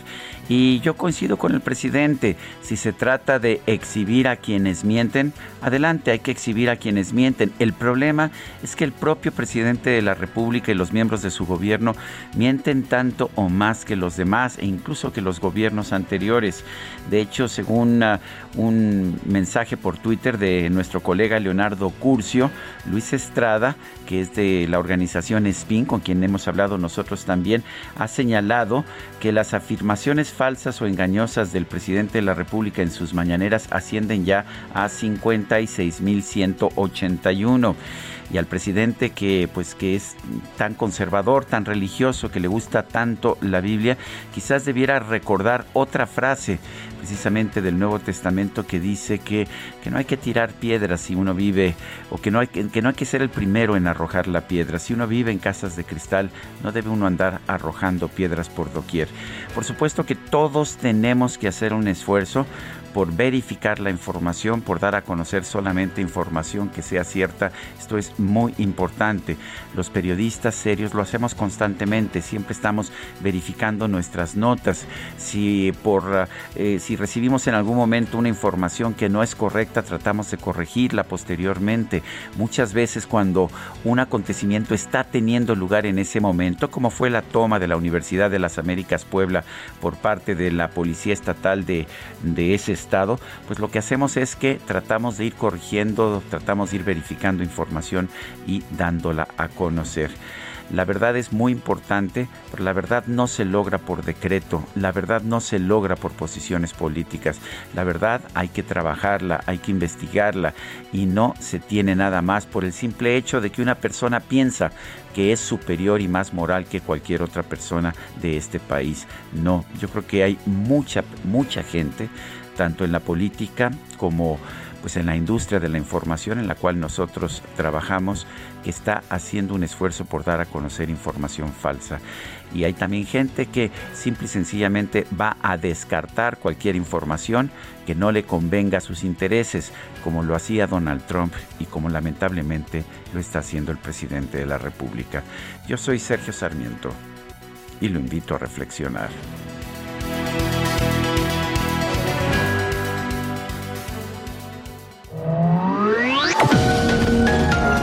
Para Sergio Sarmiento tu opinión es importante. Escríbele a Twitter en arroba Sergio Sarmiento.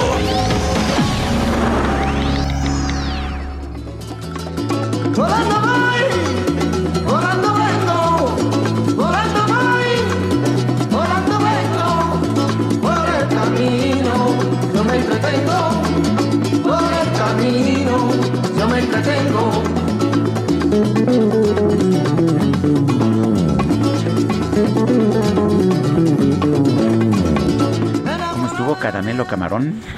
¿Cuántas veces lo tengo que decir? Pues hasta que te equivoques. Así, caramelo camarón, caramelo camarón, caramelo camarón. Estamos escuchando a Camarón de la Isla. Así no es. me voy a seguir mucho tiempo con este trabalenguas que nos, nos está retando el, El- DJ, el DJ Kike. Ya Kike. sabe usted que nos reta. No nada más en la mañanera. No, bueno. Bueno, mi querido DJ Kike Caramelo Camarón, estamos escuchando a Camarón de la Isla en el Heraldo, dentro del Heraldo Media Group. ¿Cómo ves, Oye, pues, eh, Esto se llama Volando Voy. Volando voy, dice Arturo Cerecero, hola, buen día, ya hasta saqué mis castañuelas para hacerle la segunda al gran camarón de la isla y unas palmitas, ya dejé mi selección de camarón en el tweet, pues no la vimos, no la vimos Arturo Cerecero, pero nos da un gusto enorme que estés bailando a este ritmo.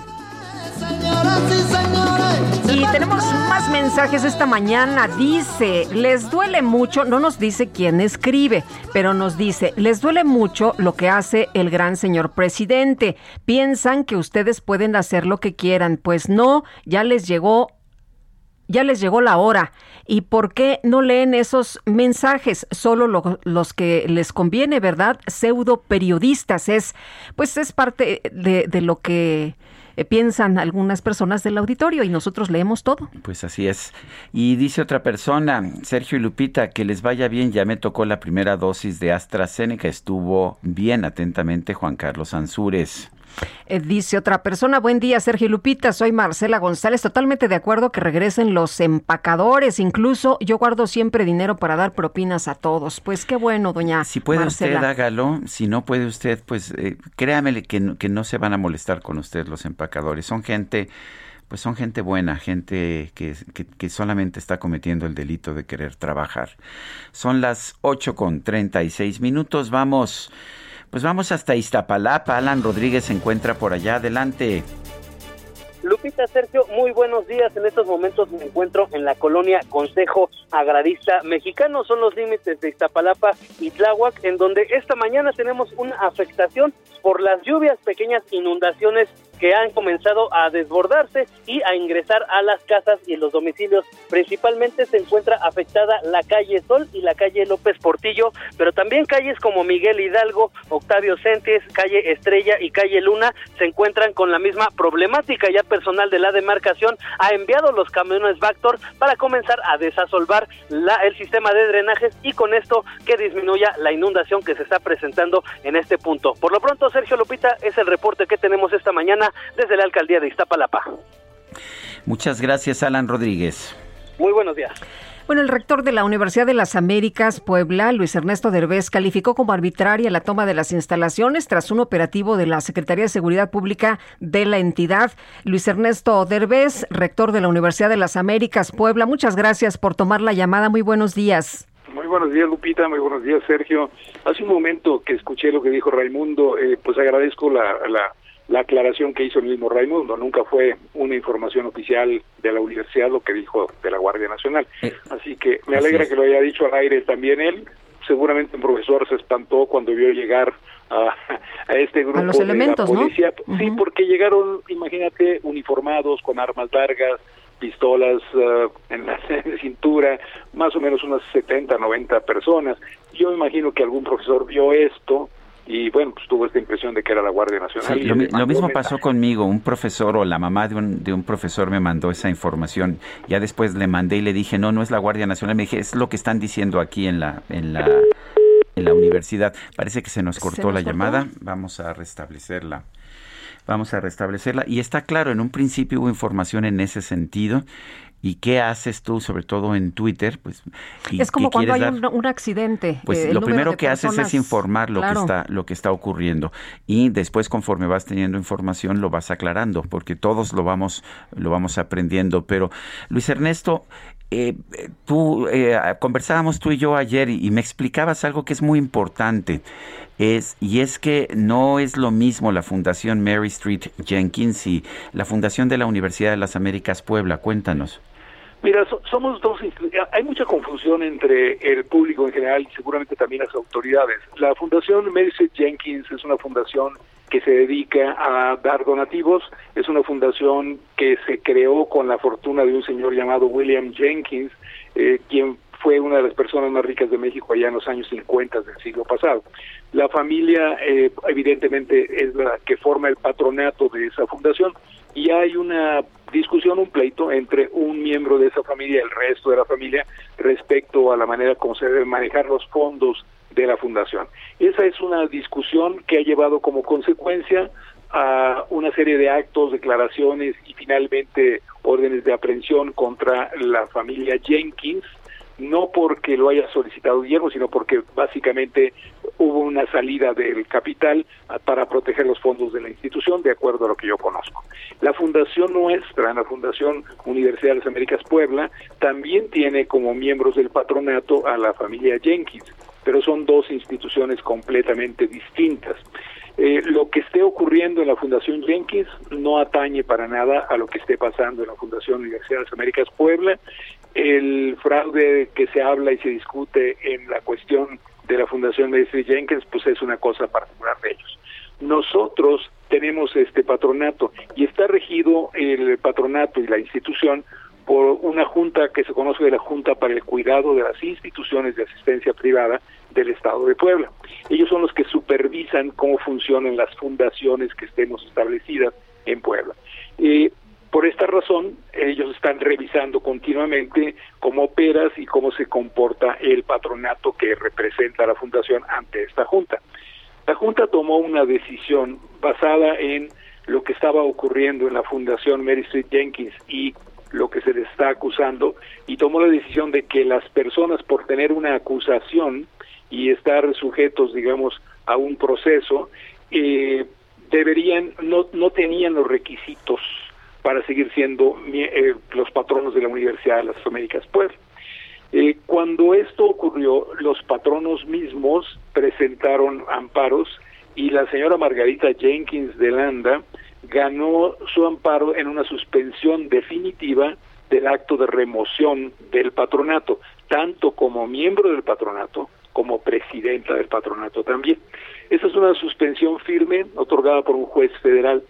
Eso implica que hiciera lo que hiciera la Junta, no podría cambiar de presidenta del patronato a esta persona, Margarita Jenkins, ni tampoco podría dejar de ser ella miembro del patronato.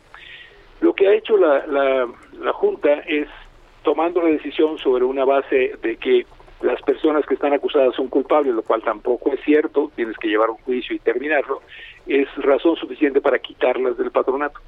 Eh, nosotros cuando vimos esto, pues tenemos una situación muy complicada. Como administración, como rector, yo reporto al patronato efectivamente y la presidenta del patronato, dada esta suspensión definitiva, sigue siendo la señora Jenkins. Por lo tanto, nosotros presentamos como administración, como universidad, una solicitud también de amparo para la suspensión del acto de cambio de patronato. Y nos fue concedida el día 4 de mayo una suspensión provisional por un juez del juzgado primero federal acá en Puebla, eh, en el que se definió que mientras no se resolviera esta situación, existía una suspensión provisional contra el cambio de miembros del patronato.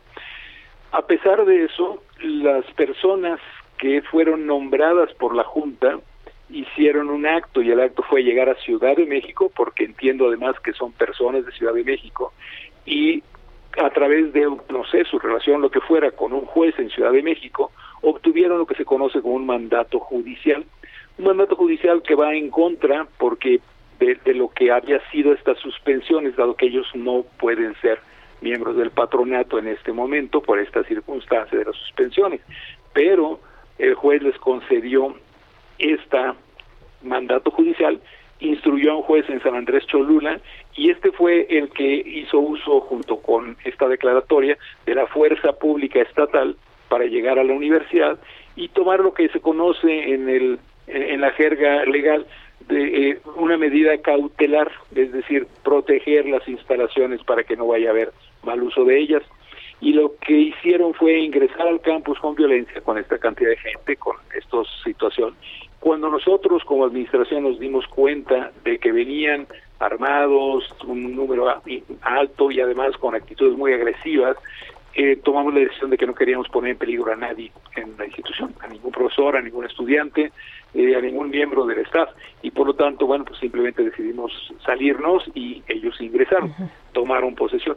La situación hoy es, tenemos a estas personas que están siendo ellos mismos denominados miembros del patronato por esta decisión de la Junta del Cuidado de las Instituciones de, asistencia privada del Estado de Puebla, que además es un organismo desconcentrado del Estado. Eh, Luis Ernesto, ¿qué pasa con la universidad en estos momentos? ¿Cómo va a estar trabajando? ¿Cómo va a operar? ¿Qué va a pasar con los estudiantes? Porque me imagino que hay pues mucho desconcierto ante, ante estas situaciones, ¿no? Pues mira, lo que está pasando en este momento es que habíamos dejado ya todo ordenado y organizado. Eh, el semestre de verano 2, que es el que está ocurriendo se está llevando a cabo en línea porque ya teníamos los cursos programados, todo programado, eh, sigue operando entre comillas de manera normal porque como habíamos estado en pandemia, apenas estábamos iniciando el proceso de reapertura. Entonces, en ese contexto ha sido positivo el que ya estábamos preparados por la pandemia para mantener todo a distancia. Lo seguimos manteniendo. Nosotros estamos revisando con el juez si verdaderamente su suspensión está o no está, porque eso demostraría, como yo espero, que teníamos la razón legal y entonces empezaremos un proceso de reversión. Mientras tanto, eh, yo creo que vamos a tener que llegar en un momento a conversaciones con estas gentes, porque ellos tienen posesión física del campus, de las instalaciones. Pero, pero es una posesión que se hace con un despojo, ¿no? Por lo que estoy viendo es que no tienen derecho, de hecho, a encabezar a la institución pues independientemente de, las bondades que pueda tener el pleito que tienen contra la otra parte de la familia Jenkins, ¿no? Sobre todo por una razón, porque ellos tienen que entender y, la manera como hablan las personas que están ahorita, un señor Horacio Magaña, un señor este Abelardo Ramos, que son los que se han este, nombrado, según ellos, como presidente del patronato y secretario del patronato, eh, están hablando como administradores lo que están haciendo es una especie de definición de que estamos manejando y administrando la institución, cuando en realidad un patronato supervisa y es la administración que en este momento sigo encabezando yo. Y se le ha preguntado varias veces a, este señor Ramos en entrevistas que yo he escuchado y él ha respondido que, que sigue la administración, o sea que yo sigo de rector, van a hacer una revisión de mi de mi actuar y demás. Bueno, pero pero en este momento estamos y yo creo que ahí vamos a tener que llegar a algunas conversaciones porque francamente eh, eh, lo que ustedes acaban de decir es lo más peligroso. Es decir, lo más importante es que no se pierda la calidad académica, lo más importante es que no se destruyan activos que requieren mantenimiento, llámense eh, aparatos de resonancia magnética nuclear que tenemos para investigación científica, etcétera, y también es muy importante que los estudiantes, como ustedes bien dicen, sientan que esto va a continuar tranquilo, que no hay nada de lo que se deban preocupar mientras se resuelve el tema legal y que eh, sigan las instituciones. Yo eso es lo que más deseo, yo deseo que, que la institución continúe, que la institución siga teniendo la calidad académica y bueno, tendremos que llegar a algunas conversaciones para resolver esto, porque en este momento hay mucha confusión de todos. Pues Luis Ernesto Derbez, rector de la Universidad de las Américas Puebla, muchas gracias como siempre por platicar con nosotros. Al contrario, Lupita, y, muchas gracias en verdad por darme este espacio, Sergio. al contrario, si no, es, es, nuestra obligación, de hecho, y siempre buscamos eh, ah, es curioso, siempre buscamos la verdad y eso es lo que y la única forma de tener la verdad es hablar con todos. Pues lo agradezco yo, de veras, Sergio Lupita, muy amables. Gracias, doctor. Hasta luego, buenos días. Son las 8 con 47 en la Ciudad de México. Cuatro alcaldías registran un repunte de más de 100% en el número de casos positivos de COVID-19. Esto es después de las elecciones del 6 de junio. El doctor Mauricio Rodríguez es profesor de la Facultad de Medicina de la UNAM y vocero de la Comisión de COVID de la Universidad Nacional Autónoma de México. Doctor Rodríguez, ¿cómo está? Buenos días. Buenos días, Sergio Lupita. Muchas gracias por invitarnos. Al contrario, doctor. A ver, cuéntenos, ¿es, ¿es cosa de preocuparnos este aumento en los contagios? También eh, eh, escuchaba yo las autoridades de salud que decían, bueno, sí, sí están aumentando los contagios, pero están bajando los decesos. ¿Cuál es la situación en este momento? Bueno, eh, la situación en este momento a nivel nacional es que está, está aumentando en términos generales la, la actividad epidémica y lo vemos pues que, es básicamente producto alrededor de 11 estados que están subiendo, algunos ya ya que están en su tercera ola y otros que van arrancando lo que podría ser una tercera ola si no se frena de manera oportuna. En particular en la en la Ciudad de México desde pues prácticamente desde finales de mayo habíamos visto que se que dejaba de bajar la, el número de casos y que empezaba a subir. Lo, lo primero es suben los casos ambulatorios, los casos que, están yéndose a diagnosticar pronto, ¿no? Eh, pero eso va provocando contagios y contagios y contagios, va aumentando el número de personas con la enfermedad activa y empieza a reflejarse ya en las en, en los números de las hospitalizaciones, por ejemplo, que ya se van reportando pues un aumento de sostenido ya durante varios días de personas que, que requieren hospitalización. Y desde luego pues este empieza empieza a aumentar el número de casos no eh, ahí hay que pues todavía estamos a tiempo de frenarlo. Eh, hay ya muchos elementos que nos podrían ayudar a que no sea tan fuerte. Qué estamos haciendo mal doctor pues qué estamos haciendo mal pues hay varias cosas que se van sumando de poco en poco. Eh, hay un puede haber un relajamiento social, puede haber una confianza excesiva sobre las vacunas, eh, puede haber una falsa percepción de no riesgo, eh, sobre todo a los grupos que, que no se sentían vulnerables, de los grupos que no se sentían afectados, que habíamos como concentrado mucho la atención en los adultos mayores, ¿no? Y incluso los protegimos primero, los vacunamos primero, eh, pero ahora pues estamos en, un momento en el que en el que hay que proteger ahora a los que sigue porque si no van a ser ellos los que los que comiencen a enfermarse no eh, todo eso va sumando. La el relajamiento sobre todo alrededor de situaciones sociales es es un factor de altísimo riesgo no las fiestas las reuniones las el, quizá algunos viajes que estén pues con, con conductas de alto riesgo eh, y hacer las actividades sin, sin protección en, en, en, las, en lo que esté abierto, ¿no? que ya también muchas cosas ya están abiertas.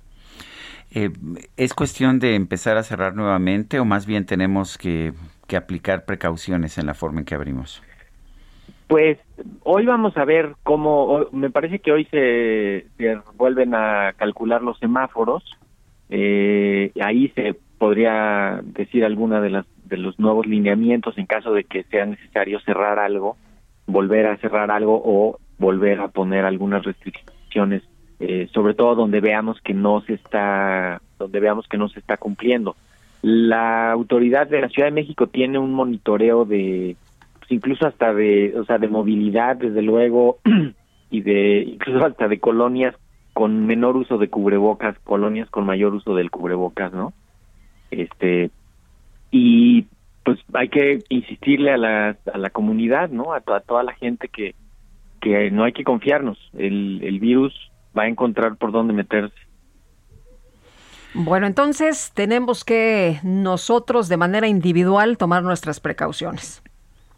Toma, sí, y, las autoridades desde luego tienen que, estar pensando, pues quizá en, en, si va a haber necesidad de volver a convertir, a reconvertir hospitales. Acuérdense que ya cerró el centro City Banamex, que tenía alrededor de 600 camas, y ya habían cambiado la configuración de varios hospitales del IMSS en la Ciudad de México y de la Secretaría de Salud. Entonces, estrictamente la Ciudad de México pues ha perdido capacidad hospitalaria, ¿no? Por esta reconversión que se que se hizo.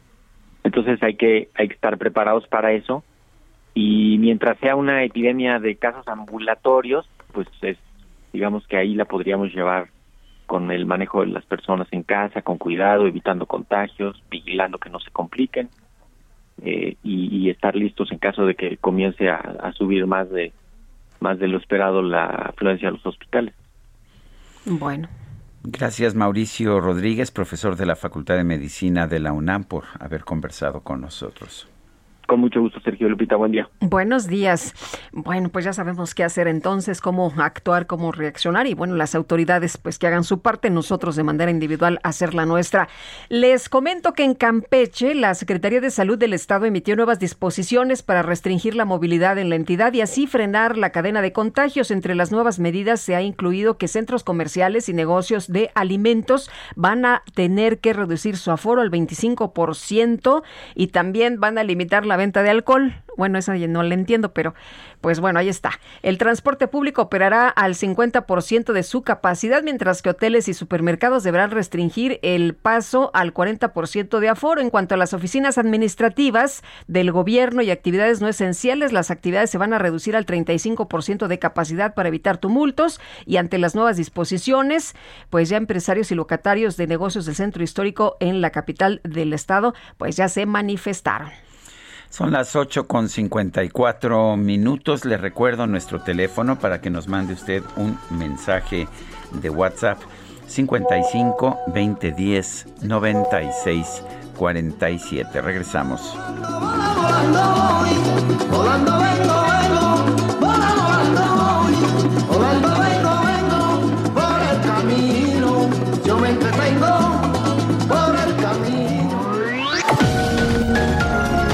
Sergio Sarmiento y Lupita Juárez quieren conocer tu opinión, tus comentarios o simplemente envía un saludo para ser más cálida esta mañana. Envía tus mensajes al WhatsApp 5520 109647.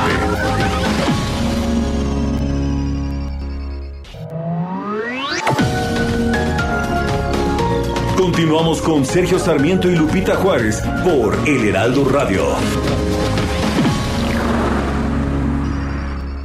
Amigos del Heraldo Radio, qué gusto saludarlos. Les platico que esta temporada de vacaciones, JLN Labs y Aeroméxico cuidan a todos los viajeros con una alianza especial y ofrecen un precio preferencial a los pasajeros de Aeroméxico y Delta Airlines en pruebas COVID-19.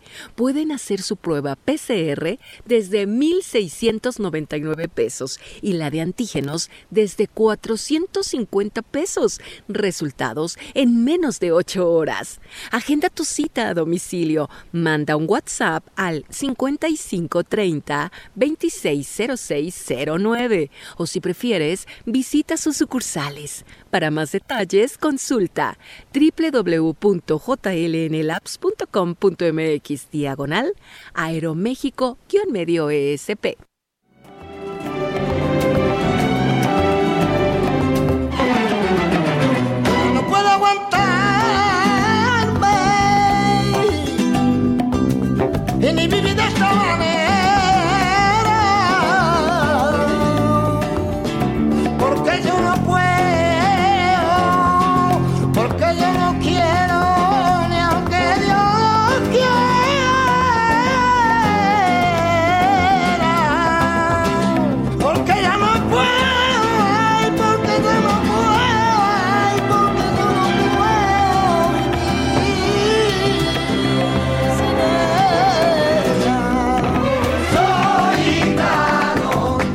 Soy gitano, canta Camarón de la Isla, acompañado nada más ni nada menos que de la Royal Philharmonic Orchestra.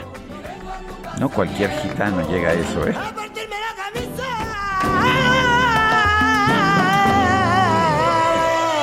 Bueno, Arturo Cerecero nos pedía precisamente esta de Soy Gitano. Ahí está, ahí está don Arturo Cerecero. Oye, y tenemos muchos mensajes esta mañana. Nos dice, saludos a Silverio Pérez, una persona, por el Día del Ingeniero desde Ciudad del Carmen, Campeche. Y nos dicen que es Día del Ingeniero, pero de todos los ingenieros, ¿eh? De todos, del ingeniero textil, del industrial, del civil, del ingeniero en comunicaciones como nuestro ingeniero Adrián. Adrián es ingeniero en comunicaciones. Sí. Bueno, pero, pero dice DJ Kike que él es ingeniero en echar relajo, o sea que no hay absolutamente ningún problema. Bueno, ¿qué decía el presidente? Que, que luego, pues los que tienen títulos universitarios los usan como títulos de nobleza, o sea que no hay que estudiar. Esos que estudian la licenciatura, la maestría, el doctorado. Bueno, y dice, dice Adriana García Solano que hay una, una película biográfica de Camarón donde actúa Oscar Jaenada, que es muy buena, y dice que hay también un documental que fue premiado con un Goya como mejor película documental. Me manda el link. También hay una miniserie. Bueno, sí tiene sus seguidores Camarón de la Isla. Eso me da muchísimo gusto. Son las nueve de la mañana con tres minutos. Sergio Sarmiento y Lupita Juárez. Tecnología con Dalia de Paz.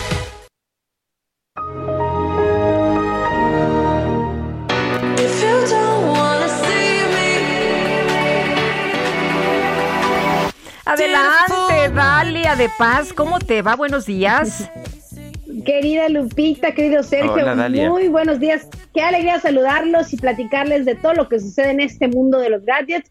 Y esta noticia que aunque tiene algunos días que, de que Microsoft anunció oficialmente la actualización de su sistema operativo para PC, Windows 11, me han estado preguntando en nuestro WhatsApp y en mis redes Dalia de Paz si estará disponible para todos los equipos o solo ciertos modelos. Así que quiero aprovechar este espacio para comentarles rápidamente que de acuerdo con el gigante tecnológico se podrá actualizar de manera gratuita, escuchen bien, pero para los equipos Windows 10 elegibles y para los dispositivos nuevos a partir de fin de año, pero aún no hay fecha disponible para América Latina. Repito, su dispositivo computadora debe contar con Windows 10, procesador eh, debe tener un GHz o superior, 4 GB de RAM, 64 de almacenamiento o superior y una pantalla de 9 pulgadas HD o superior y 8 bits por canal de color. La verdad es que me parece que Microsoft hizo un gran trabajo con Windows 11 porque se ve mucho más limpio, moderno y muy sencillo de manejar. Vemos nueva iconografía, nuevo sonido de inicio, nuevos gestos para abrir y cerrar aplicaciones, volver al inicio, abrir la multitarea, entre otras funciones, y su centro de notificaciones y controles mucho más minimalista, así que aplausos para Microsoft. Además, la firma anunció que por primera vez llevarán las aplicaciones de Android a Windows, por lo que las personas podrán descubrir aplicaciones de Android en el Microsoft Store. De la mano de Dell, HP, Lenovo, Samsung, Surface y otros fabricantes, la compañía ha trabajado para garantizar que la mayoría de estos PCs se adquieran, que se adquieran, pues hoy en día estén preparados para eh, Windows 11 y en una variedad, por supuesto, de factores, de forma y precios. Por cierto, Teams también vendrá instalado por default. Aquí eh, lo que ya no será necesario instalarla por separado como lo hemos estado haciendo con Teams para comunicarnos. Así que espero que en mi caso pueda probarlo ahí Windows 11 con una Lenovo yo que tengo de este año. Habrá que ser pacientes y hablando de novedades, les tengo una buena noticia para aquellos que no han podido olvidar el Touch ID o el sensor para desbloquear su iPhone. Y más en estos tiempos con el uso del cubrebocas por la pandemia, de pronto es medio imposible hacerlo solo con la cara. Les cuento que de acuerdo con el famosísimo analista Min Chu Kuo, la versión Pro del iPhone 14, sí, escucharon bien, 14 que se presentará para el 2022, o sea, para el próximo año, estará equipada con la tecnología eh, de Touch ID debajo de la pantalla, algo que pues era de esperarse. Este informe indica que los iPhone de 2022 estarán disponibles únicamente en tamaño de 6.1 y 6.7 pulgadas con dos versiones para cada modelo. Por lo pronto habrá que conformarnos con desbloquearlo con nuestro rostro o esa contraseña. Ojalá que tengamos que no tengamos que esperar tanto tiempo pues para poder uso de hacer uso de él. Ya veremos si esto es cierto. Y ya para terminar, Sergio Lupita, amigos, quiero comentarles que estoy probando unos audífonos con las tres de, de, buenos, bonitos y baratos, los Honor Choice con True Wireless Stereo, que pueden conectar vía Bluetooth a cualquiera de sus dispositivos móviles.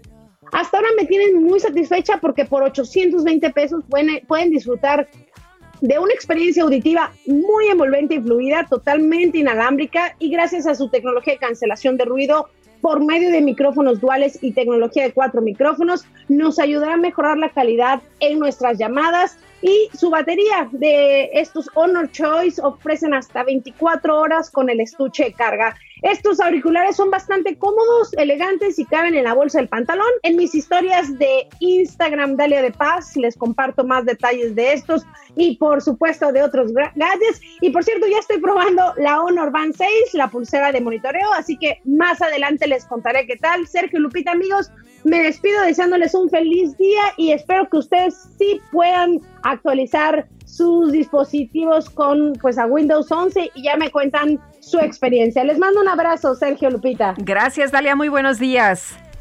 Buenos días. Son las 9 de la mañana con 8 minutos. Un grupo de padres de niños con cáncer que exigen medicamentos para sus hijos se van a presentar hoy ante la Fiscalía General de la República y van a promover una demanda contra el subsecretario de Prevención y Promoción de la Salud, Hugo López Gatel. Andrés Castañeda es coordinador de las causas de salud y bienestar de nosotros. Eh, Andrés Castañeda, ¿cómo estás? Buenos días, gracias por tomar nuestra llamada. Hola, buen día, Lupita, Sergio, ¿cómo estás? Bien, Bien Andrés, gracias. Cuéntanos, eh, ¿qué es lo que, por qué presentar una denuncia penal en contra del subsecretario de Salud? Eh, mira, eh, estos, estas acciones están impulsadas por parte de eh, varios grupos de, de, padres de los niños con cáncer y desde el colectivo Sabes Abasto hemos venido documentando cómo la problemática no solamente está en, en, en los niños con cáncer, ¿no? El desabasto es un problema generalizado en todo el país y está bien documentado, ¿no? Esta idea de, de, habrá o no habrá desabasto realmente es una, una pregunta contestada. Lo, el, los documentos que pueden consultarse en cerodesabasto.org damos cuenta cómo a través de reportes de la ciudadanía y profesionales de salud, pero también a través de documentos que solicitamos a la autoridad a través de 360 solicitudes de acceso a la información, vemos cómo el desabasto ha ido aumentando, eh, particularmente a partir eh, del segundo semestre de 2019 y afecta a todo tipo de patologías. Pero en el caso de las personas que viven con cáncer y los niños que viven con cáncer en concreto, eh, el, el, el, dolor es, es, es, es tremendo, ¿no? Y, y, la urgencia es tremenda. Eh, y, y, lo mismo pasa para quienes viven con, con un, un, trasplante que necesitan tomar medicamentos para evitar el rechazo de este órgano, para quienes viven con VIH y necesitan controlar la enfermedad, pero también para quienes viven con diabetes o hipertensión, que el que no se tomen sus medicamentos a la larga terminará afectando eh, eh, o, o, poniéndoles en riesgo de complicaciones. Entonces, eh, eh, el problema es tremendo y esta, esta, esta, esta herramienta, a través de una, una demanda, es una de las tantas acciones que como ciudadanos podemos utilizar para defender nuestros derechos, que al final la responsabilidad de garantizar el acceso a los medicamentos es de la autoridad. Eh, Andrés, eh, ¿qué piensan los padres de, de, familia de esta situación que ha venido señalando Hugo López Gatel, que no es verdad que estén tantos afectados, que siempre van los mismos 20 a todos lados, que pues eh, ya se van a comprar, que lamenta mucho, ¿no? Que no haya vacunas, que ya se van a comprar, en fin. Pues mira, para mí es difícil hablar directamente de lo que piensan los, los padres de los niños con cáncer, eh, hablando desde el colectivo en donde varios grupos de, eh, de, padres de niños con cáncer están, están representados, eh, pues es tremendamente indignante, ¿no? Este, indignante que se menosprecie, y esto lo hemos venido diciendo ya, ya desde hace varios meses, porque se, se ha sido reiterada este menosprecio a las quejas de la ciudadanía, este este no entender que, que la salud es un derecho y que es su responsabilidad y que estos argumentos de si antes había había desabasto también o no eh, eh, que si que si la oposición está utilizando esto en su contra no tienen lugar porque la problemática de fondo es que efectivamente no hay medicamento en las clínicas no hay medicamento en los hospitales para los tratamientos. Y esos son hechos y eso de esos hechos la responsabilidad la tiene eh, la autoridad en turno entonces eh, no tiene sentido estos comentarios no están muy fuera de lugar y lo que se esperaría es primero que se reconozca la problemática y después que se propongan soluciones reales, tangibles y a largo plazo. Bueno, entonces eh, ya es un, o sea, sí es un hecho porque, a ver, tanto el subsecretario López Gatel como el presidente en distintas ocasiones dijeron no hay desabasto, esto es un mito que están promoviendo las farmacéuticas porque quieren perjudicarnos. ¿E-, ¿Eso ya está superado? Yo creo que no, no, no, no, sigue siendo, o sea, es insostenible. Desde hace varios meses publicamos este informe. A ver, pero todavía en la famosa entrevista con el Chamuco, eh, eh, antes de decir que los padres eran golpistas o que eran manipulados por golpistas, dijo el subsecretario López Gatel que no hay desabasto. Sí, a ver, la autoridad puede que esté diciendo esto, pero las, los datos de la misma autoridad dicen lo contrario. Por ejemplo, en el IMSS entre 2019 y 2020 se triplicó el número de recetas no surtidas efectivamente, pasando de 5 millones a casi 16 millones. Eh, eh, subió un 2% el número de recetas no surtidas en, en todo el año en 2020 comparado con el 2019. El número de quejas por concepto de no surtimiento aumentó un 48% en 2020 eh, tenemos un desabasto tremendo en la aplicación de vacunas, un rezago en la aplicación de vacunas como BPH, como BCG, eh, tétanos, pentavalente. Entonces, esos son datos de la misma autoridad, ¿no? Entonces, eh, eh, más bien, esta, este dicho de no, o esta acción de no reconocer públicamente la problemática, pues eso sí es politiquería y nos preocupa porque al final se está vulnerando un derecho. Oye, ¿y cuál es la demanda ante la Fiscalía? Eh, bueno, eh, en primera instancia es que es que, se tenga el tratamiento para todos los niños con cáncer, ¿no? En, principio esa es la, la, principal la principal exigencia de los padres y de la sociedad civil, pero de fondo desde el colectivo lo que buscamos es que se reconozca la problemática, que se garantice no solamente para, para insisto, para los, los, niños con cáncer, sino hay varias enfermedades que están en esta misma condición de, el, de que el tratamiento es literalmente un tema de vida o muerte eh, que estas enfermedades se atiendan con urgencia, ¿no? Con un, digamos, un buen parche, pero además que se ponga en marcha una solución de verdad definitiva eh, ante el evidente fracaso en los últimos tres años, los mecanismos de compra de los últimos tres años. Bueno, pues yo quiero agradecerte, Andrés Castañeda, el haber conversado con nosotros y tengo entendido que eres eh, coordinador de las causas de salud y bienestar de nosotros, nosotros con X, no con O, y también eh, que estás en el colectivo Cero Desabasto. Así es, muchísimas gracias y desde el colectivo pues les invitamos a, sumarse quien, quien, quien quiera y a dejarnos un reporte cuando no les surda su medicina justo para poder ir documentando y compartir con la autoridad esta evidencia para que la pueda resolver. Acabo de ver, de hecho, que tienen un mapeo, un mapeo sobre este tema. Acabo de retuitearlo, lo tienen fijado en su en su cuenta de Twitter y lo acabo de retuitear. Ese es el mapa que nos dice cuál es la situación del abasto de medicamentos, ¿no? Así es, Sergio, así es. Bueno, muy bien. Gracias, Andrés. Muchas gracias, hasta luego. Hasta luego, muy buenos días. Bueno, y vámonos a otras cosas. Fíjense que el Congreso del Estado de Hidalgo aprobó reformas para permitir la interrupción legal del embarazo hasta las 12 semanas de gestación, con lo que se convierte en la tercera entidad del país en avalar la despenalización del aborto. La aprobación se dio en medio de una intensa discusión de los diputados, pues panistas y priistas acusaron que hubo irregularidades en el proceso legislativo y la reforma fue avalada con 16 votos de la bancada de Morena a favor de una abstención, mientras que el resto de legisladores se negó a votar. Así quedaron las cosas y, bueno, de acuerdo con esta eh, decisión, se aprobó en Hidalgo la despenalización del embarazo, del, aborto. Bueno, y vamos a, vamos a ir a un resumen de la información más importante, solo que quería yo decir antes que nada que Nicanor... Eh, se me fue aquí la información que tenía. Eh, Nicanor Martínez, eh, Nicanor Martínez exaspirante suplente de Morena a la alcaldía de Tihuatlán, Veracruz, eh, fue asesinado esta la noche de ayer, fue atacado por civiles armados y, y fue asesinado, otro asesinato político. Son las nueve de la mañana con ¿Qué hora es? ¿9 de la mañana con? De la mañana con 17 minutos. Pensé que me estaba hablando la productora, pero no. Vamos a un resumen de la información. No, vamos con la entrevista.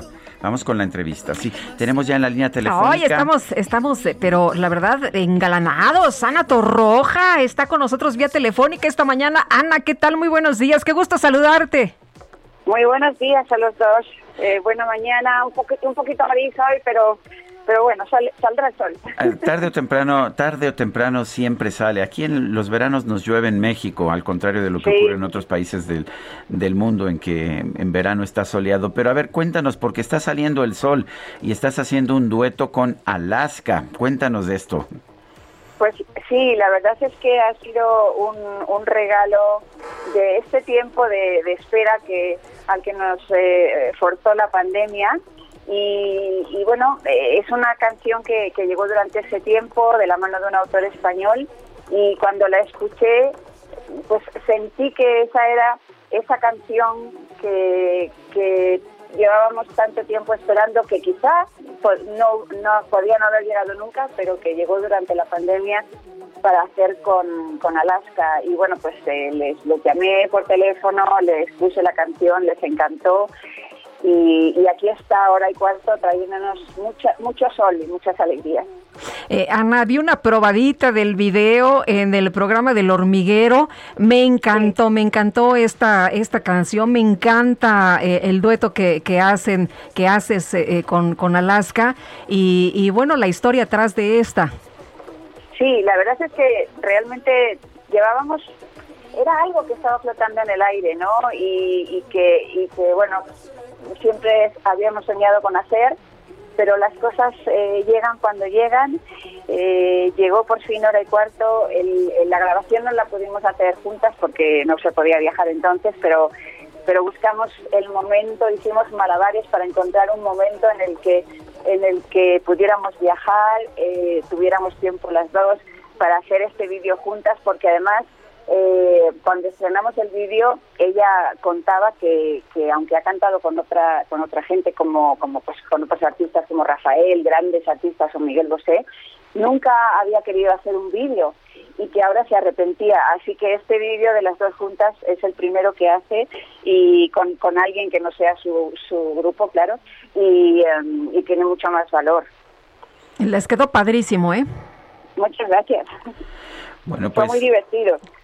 Que eso es lo importante, te sigue divirtiendo hacer música, ¿verdad? Sí, eso es lo que trato de buscar siempre, ¿no? la motivación, la ilusión existe, pero no siempre llega eso que te motiva a seguir caminando y a seguir, eh, pues, subiéndote a los escenarios, haciendo promoción, presentando nuevas nuevas eh, canciones. Así que, pues, hora y cuarto y el disco que sale mañana viernes, que se llama Mil Razones, es una, pues son esas razones, todas las canciones que están ahí son esas razones que me que me animan y me motivan a seguir haciendo lo que me apasiona, que es música. Oye, ¿te vas a presentar eh, allá o acá en México eh, con, con Alaska?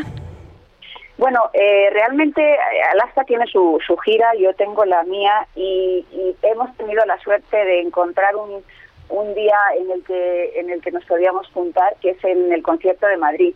Mi, gira empieza en España el 25 de julio en Barcelona y, luego hago Madrid y otras ciudades de España.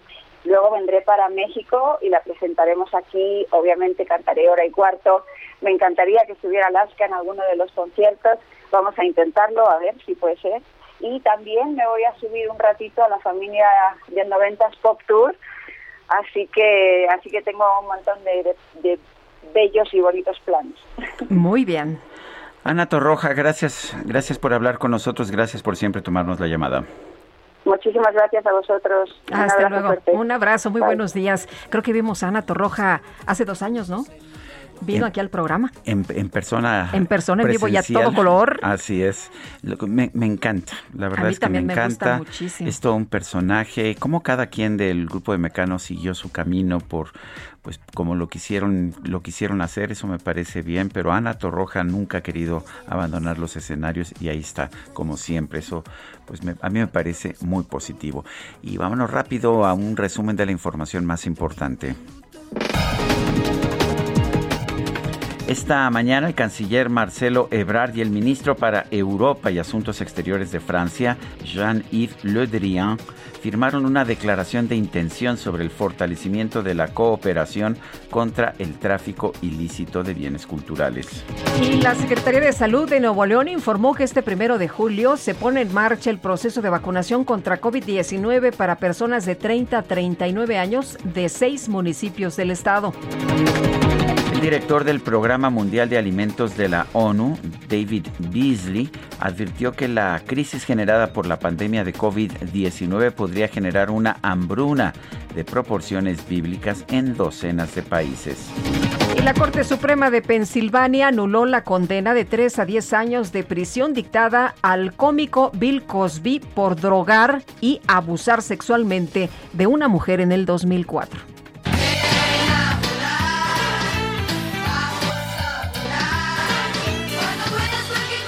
Bueno, pues mire usted, la empresa Klein Vision informó que esta semana logró realizar el primer viaje interurbano en un coche volador, sí, en un coche volador. Este objetivo se alcanzó gracias al Aircar. El Aircar, un automóvil prototipo que cuenta con un mecanismo para desplegar unas alas y convertirse en un avión. Salió del aeropuerto de Nitra, en Eslovaquia, y media hora más tarde aterrizó en el aeropuerto de Bratislava. La compañía anunció que ya prepara una versión comercial de Aircar. Yo lo quiero. Yo también lo quiero. Tú lo quieres todo, Guadalupe. Queremos ser más libres, queremos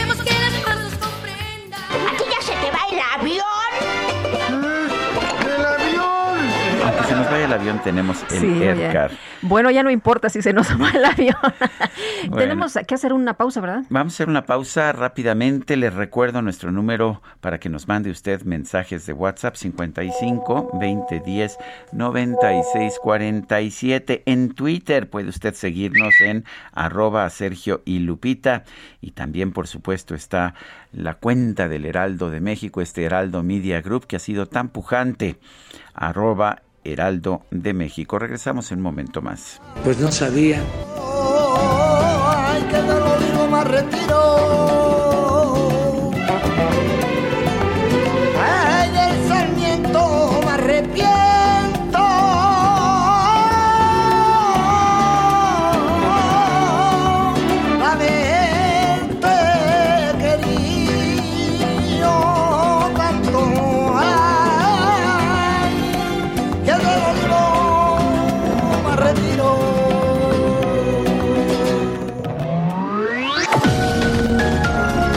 Sergio Sarmiento y Lupita Juárez quieren conocer tu opinión, tus comentarios o simplemente envía un saludo para ser más cálida esta mañana.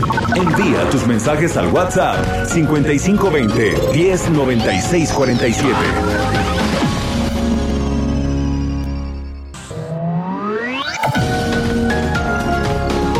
Continuamos con Sergio Sarmiento y Lupita Juárez por El Heraldo Radio. Desde hace 200 años, Puebla ha hecho historia dando paso a un platillo lleno de pasión, textura y color. Enamórate del sazón poblano que refleja la esencia e identidad de nuestra gente. Chile en hogada, 200 años de sabor y tradición. Orgullo de Puebla.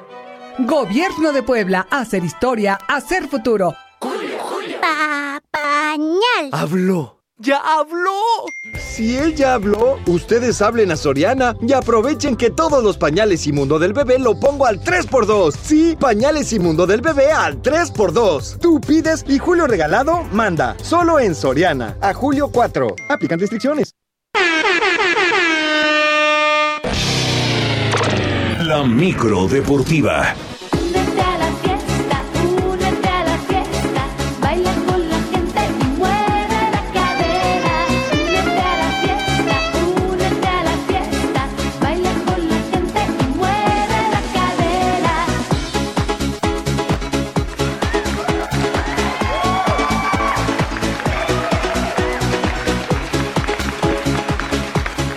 Bueno, ya llegó la micro deportiva, mi querido Julio Romero. ¿Qué nos tienes? Adelante.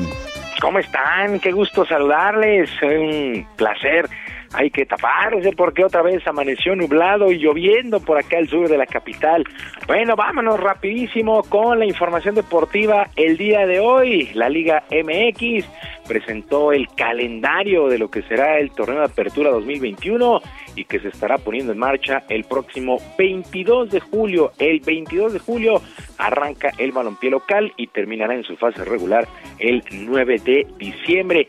El duelo inaugural será la visita de las Águilas del América a los Gallos Blancos del Querétaro. Por su parte, el campeón Cruz Azul jugará el lunes 25 recibiendo en la cancha del Estadio Azteca el conjunto de Mazatlán. El clásico nacional entre las Águilas del América y las Chivas Rayadas del Guadalajara está programado para el 25 de septiembre aquí en el Coloso de Santa Úrsula. El 18 de septiembre el clásico regio entre Tigres y Monterrey el clásico tapatío el 2 de octubre entre las Chivas Rayadas del Guadalajara y los rojinegros del Atlas como las fechas más importantes, pero pues ya el inicio de la campaña a la vuelta de la esquina el próximo 22 de julio se pone en marcha.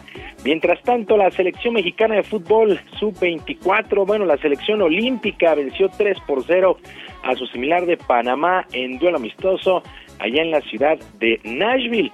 Diego Laines al minuto 21, César Montes al 57 y el refuerzo Henry Martín al 91 y en tiempo de compensación hicieron los tantos para el conjunto tricolor. Hay que recordar que este duelo lo dirigió el técnico Gerardo Martino, quien fue contundente al asegurar que no va a interferir en la dirección de Jaime Lozano previo y en los Juegos Olímpicos.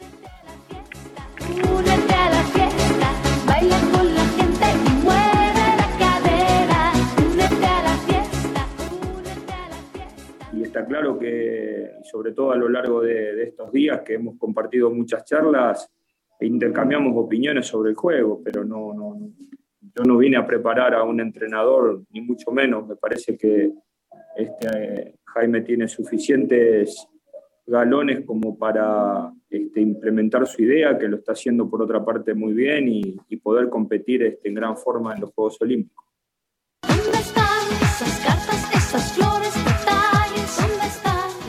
Bueno, las palabras de Gerardo Martino, director técnico de la selección mexicana de fútbol y pues que dirigió a esta selección olímpica ahora contra Nigeria el próximo el próximo sábado.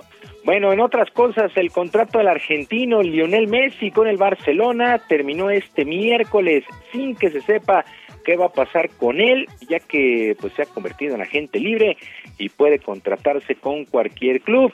El, al ser cuestionado sobre la situación, el presidente de los azulgranas, Joan Laporta, pidió calma, asegurando que pronto habrá noticias positivas al respecto. actualmente, Messi está con su selección allá en Brasil en la Copa América. Así las cosas con Lionel Messi. Mientras tanto, el equipo de los Soners de Phoenix se clasificaron a la gran final del básquetbol de la NBA allá en sus playoffs. Phoenix venció anoche 130 a 103 a los Clippers de Los Ángeles y finiquitaron el compromiso cuatro juegos a dos. Gran actuación de la estrella de Phoenix, Chris Paul, 41 puntos, cuatro rebotes y ocho asistencias. El día de hoy, el quinto juego, eh, final de la conferencia del Este, los Halcones de Atlanta y los Bucks de Milwaukee se estarán midiendo. Vamos a ver si puede jugar Giannis ante Tucumpo que salió lesionado en el duelo anterior para los Bucks de Milwaukee.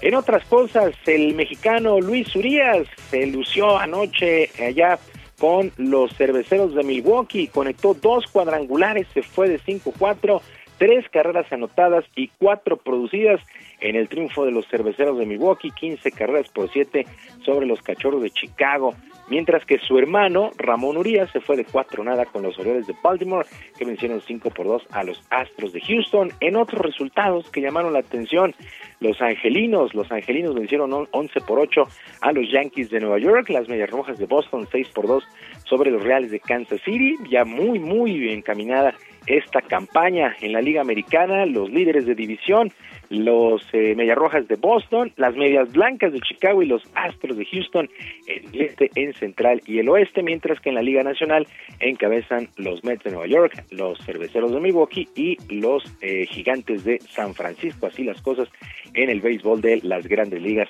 Mientras tanto, en actividad en, la, en el abierto de tenis de Wimbledon, la segunda ronda, el alemán Alexander Zverev venció 7-5, 6-2 y 6-3 al estadounidense Tennis Sander Green, mientras que el italiano Matteo Berentini 6-3, 6-4 y 7-6 sobre Botic van de Sungever, este jugador de los Países Bajos. En lo más destacado mientras pues que ya hay varios juegos, está enfrentando Carlos Alcaraz, eh, el español contra Daniel Medvedev, están en el primer set, 5 por 2 ganó Medvedev el primer set, en fin, hay mucha, mucha actividad allá en el abierto de Wimbledon, este tercer Grand Slam sobre canchas de pasto. Y ya para despedirnos, el sonorense Edgar Rivera logró su boleto a los Juegos Olímpicos de Tokio, luego de ubicarse en el sitio 32 del ranking de la World Athletics en el salto de altura con una pues con una altura de dos metros y un centímetro Edgar Rivera ganó la medalla de oro en el meeting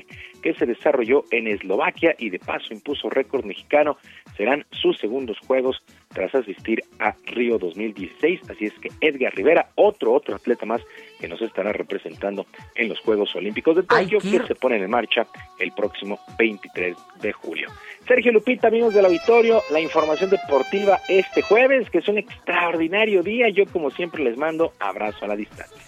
Muy bien, Julio Romero, muchísimas gracias. Un fuerte abrazo. Muy buen día para todos. Buenos días. 9 con 38 minutos. Y vamos ahora con Mónica Reyes. Hola amigos del Heraldo Radio, qué gusto saludarlos. Saben, hemos escuchado cada vez términos como servicios en la nube, colaboración, seguridad informática y física, servicios administrados, Internet de las Cosas o las redes empresariales.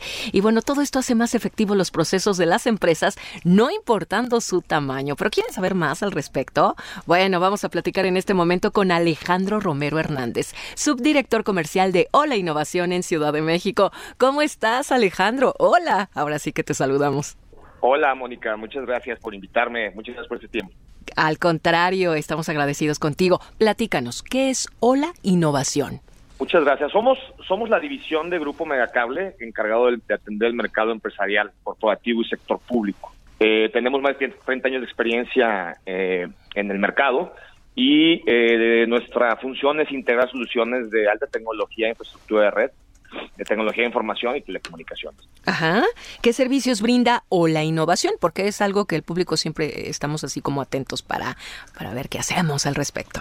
Mira, nosotros nos especializamos en servicios administrados, en comunicaciones unificadas, colaboración, redes empresariales, cloud, ya sea pública o privada. Tenemos nuestro data center en Guadalajara y todos los temas relativos a seguridad física y lógica, desde biovigilancia inteligente hasta ciberseguridad y además Internet de las Cosas y, una, gama completa de soluciones de TI. Claro, se pueden realizar videoconferencias internas con clientes de forma privada y segura, ¿sí o no?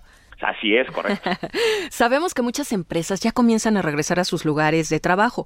¿En qué puede ayudarlos o la innovación? Mira, una tendencia que observamos en el mercado justamente es eh, que al momento de, que los colaboradores regresen a sus empresas y a sus dependencias, pues inclusive en el sector público, eh, es cada vez más eh, necesario una solución de biovigilancia inteligente, que, que tenga capacidad de, tener analíticos y que pueda geolocalizar a la gente, reconocimiento facial, también que mida temperatura, cámaras térmicas que permitan saber si alguien trae alguna temperatura fuera de rango para tener tomar las precauciones adecuadas y eh, inclusive para tener tema de medición de cuántas personas están dentro de una, de una oficina y tener alertas a través de ellas, ¿no? Entonces, esa es una tendencia que estamos observando, además de que hacia el exterior, pues, puede tener analíticos para, para reconocimiento de placas, este, y por, controles de acceso, ¿no? Eh, básicamente. Qué interesante.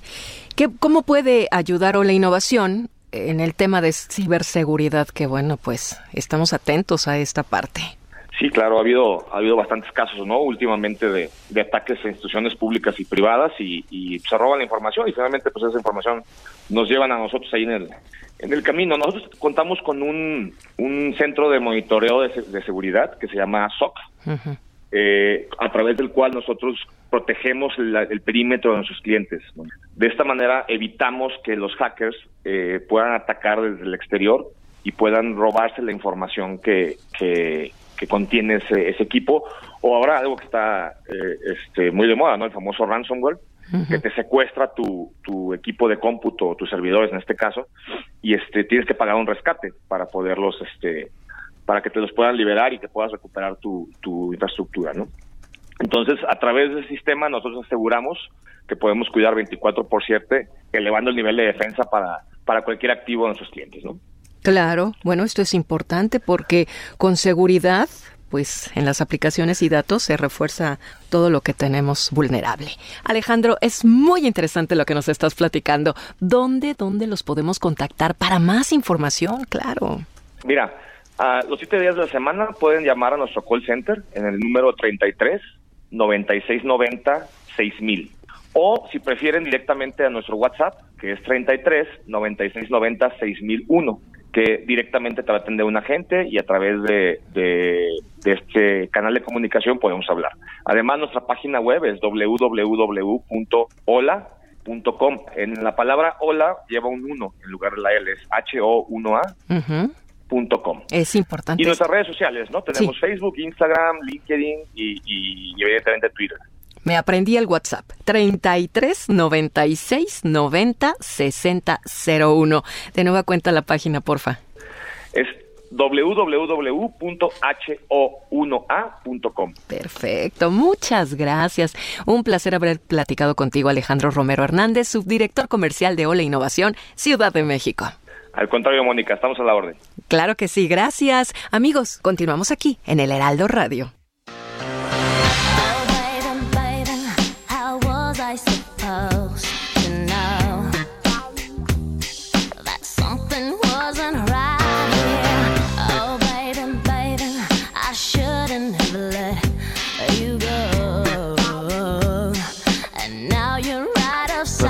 Que Britney Spears seguirá siendo esclava de su padre, quien seguirá teniendo el control de todos sus ingresos, podrá disfrutar de los ingresos de su hija y no darle nada a su hija, podrá seguirle prohibiendo que tenga relaciones sentimentales y que tenga hijos. Eso es lo que determinó el tribunal que vio este caso ya en los Estados Unidos, el tribunal que dio la posibilidad de cancelar el pues la, tutoría que tiene actualmente el padre sobre Britney Spears ha rechazado la petición de la cantante. Esto recordará usted que hubo una audiencia, una audiencia virtual muy dramática en la que la cantante Britney Spears dijo solo quiero que me devuelvan mi vida. Han pasado 13 años y ya es suficiente, es lo que dijo Britney Spears y sin embargo el tribunal, el juez decidió que no. Esto quiere decir que su padre seguirá recibiendo su dinero, administrando su dinero, decidiendo cuánto le da o cuánto no le da a su hijo y podrá seguir impidiendo que, contraiga matrimonio, podrá seguir impidiendo que tenga relaciones eh, sentimentales o que tenga un hijo. Está obligada, está obligada por su padre a utilizar un DIU para no embarazarse.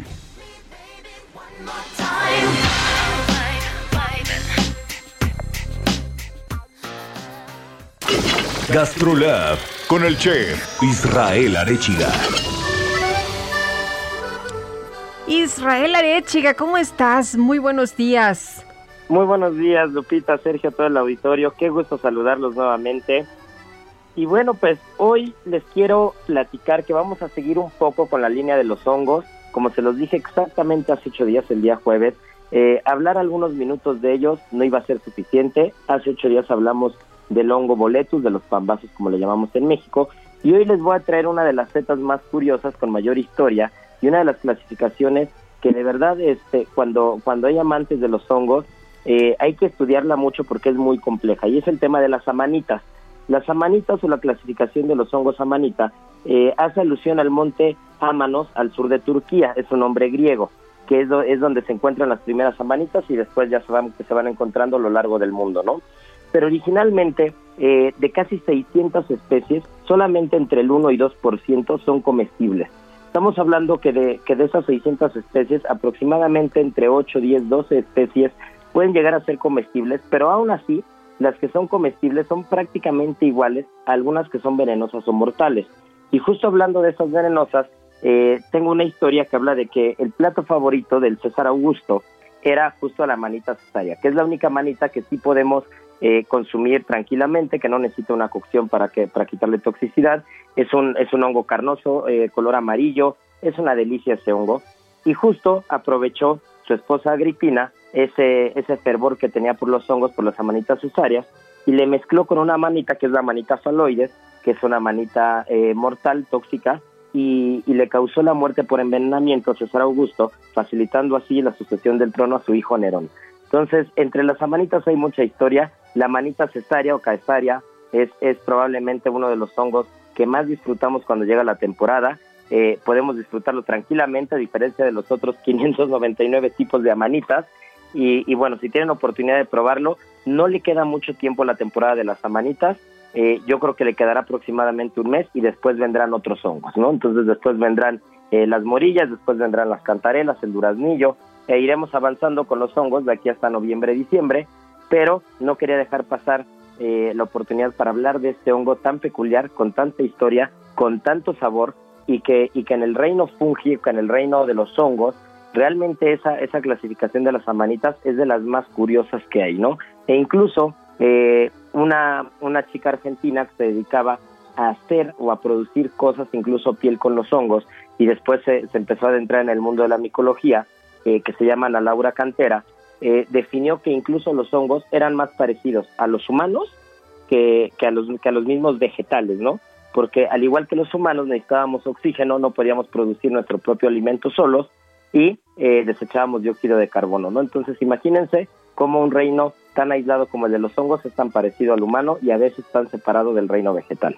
Y como todos los jueves, recordarles que el día de mañana viernes en la edición impresa del Heraldo de México tenemos GastroLab para que le echen un ojo y sábados y domingos nos escuchamos en punto de la una de la tarde. Muy bien, muchas gracias, chef. Un fuerte abrazo. Un fuerte abrazo también para ti. Se me antojaron unas setas con chile guajillo. me encantan. ¿Todavía estás ahí, Israel? No, ya no. Ah, ah. ah, sí. Israel, una pregunta. El, ¿Es la misma temporada de, las, de los hongos y las setas en México que en Europa? Realmente van ligadas a las lluvias. Entonces, en lugares como país, como País Vasco o Cataluña, que, que, a veces, sobre todo País Vasco, que llueve muchísimo, prácticamente 11 de 12 meses al año, se va a alargar esta temporada. Siempre va condicionada por la lluvia en los bosques. Entonces, en lugares que tienen más lluvias, en esos lugares, este, probablemente los, la temporada de hongos y setas dure más tiempo que en los lugares que tienen menos meses de lluvia. Me imagino que en México será más en el verano, entonces, ¿no? Así es, justo ahora mismo, justo ahora mismo empezó la temporada y todavía hasta septiembre, octubre este, salen, empiezan a salir las últimas y en noviembre, diciembre solamente nos queda la colmenilla o la morilla, que es uno de los más apreciados y que se sale ya al fin de la temporada. Israel, perdón que te, que te, hubiera detenido, pero tenía yo esa, esa curiosidad. Muchas gracias. Un fuerte abrazo. Otro para ti, muy buenos días. Son las nueve con 49. El secretario de Relaciones Exteriores, Marcelo Ebrard, agradeció al gobierno de Francia su respaldo a México para avanzar en la posible modernización del acuerdo comercial con la Unión Europea.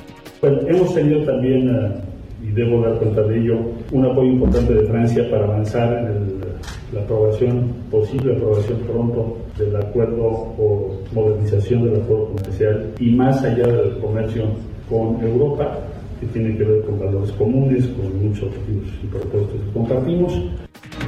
Se tomó su foto con el presidente Macron, por ¿Ah, supuesto. Oye, la secretaria de Gobernación. ¿Que no es, conservas?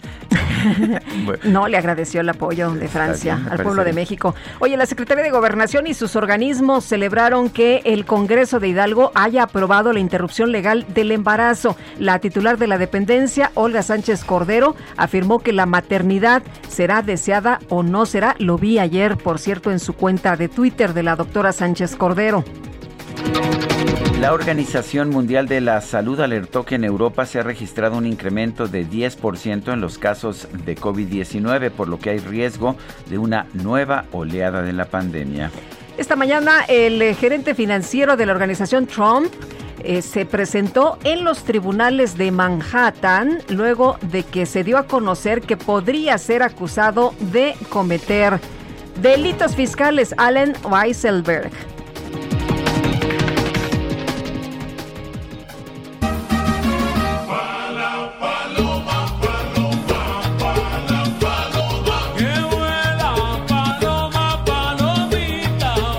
Bueno, eh, primero dije, no, se equivocaron esta noticia, pues es de todos los días. Y es que, pues, una carretera interestatal tuvo que ser cerrada por un bloqueo. Pero no, la nota es que no fue en México. Aquí ya sabe que la cierran pues un día sí, el otro también. Fue en Florida, en los Estados Unidos, la Interstate 95. La otra nota importante, porque yo dije, bueno, ya están aprendiendo de los mexicanos allá en Estados Unidos, es que el bloqueo no era de manifestantes, sino de 100 palomas mensajeras que se negaban a retirarse de la carretera tras caer de un camión. Finalmente, el Servicio de Control de Animales rescató a 73 aves pero no pudo determinar a quién pertenecían. Era cuestión de ver las pancartas, ¿no? Alborotadores. Augusto Atempa, ¿cómo te va? Muy buenos días. Sergio Lupita, muy buenos días. Les tengo noticias de la carretera de la autopista México-Toluca y es que tuvimos un accidente bastante aparatoso a la altura del kilómetro 21-22 aproximadamente. Esto es antes de llegar a la caseta y es que un automóvil particular eh, se fue a un barranco de aproximadamente 50 metros de altura pero el conductor afortunadamente salió bien, fue atendido por paramédicos de, la Cruz Roja Mexicana y fue llevado hacia un nosocomio. Por lo pronto bomberos laboraron para poder sacar a esta persona y se espera que en los próximos minutos una grúa llegue al lugar para poder retirar el vehículo. Les comento que no está cerrada la autopista, la autopista tiene tránsito viable para todos aquellos que van hacia la Ciudad de México y también hay que manejar con mucha precaución porque tenemos presencia de neblina en esta zona y por supuesto llueve en esta zona. Sergio Lupita, el reporte. Gracias, Augusto. Muy buen día. Y vamos ahora con Javier Ruiz, está en el Zócalo de la Ciudad de México. Adelante, adelante Javier. Gracias, Sergio Lupita. Excelente mañana. Y justamente tenemos un bloqueo sobre la avenida 20 de noviembre, llegando a la calle de Venustiano Carranza. Son aproximadamente 30 profesores de la Asamblea de Docentes de Semiescolar, los cuales están exigiendo pues pacificación. Algunos de ellos solo tienen contratos temporales y es por ello que han llegado a manifestarse a este punto. La circulación cerrada desde la calle de Venustiano Carranza, todos los vehículos son desviados hacia la avenida José María Pino Suárez, algunos más hacia la zona del eje central Lázaro Cárdenas. Hay que evitar el primer cuadro de la capital, algunas manifestaciones están llegando también hacia el Zócalo, principalmente pues adultos de la tercera edad quienes pues vienen a manifestarse y agradecer pues que ya fueron nuevamente contratados por cadenas de servicios para empacar, de preferencia utilizar el eje central Lázaro Cárdenas para quien desea llegar hacia la zona del eje 1 o el eje 2 norte es la mejor opción para evitar el primer cuadro de la capital. De momento, Sergio Lupita, el reporte que tenemos. Gracias, Javier. Estamos atentos, buenos días. Se nos acabó el tiempo, Lupita. Pues vámonos entonces, qué rápido, ¿eh? que la pasen todos muy bien, que disfruten este día y nos escuchamos mañana, que ya es ya, se acabó la semana, ¿verdad? 2 de julio, mañana 2 de julio. Mañana 2 de julio. Bueno, eh, lo dejamos con música de Camarón de la Isla, esto se llama La Tarara y nos escuchamos mañana. Gracias de todo corazón.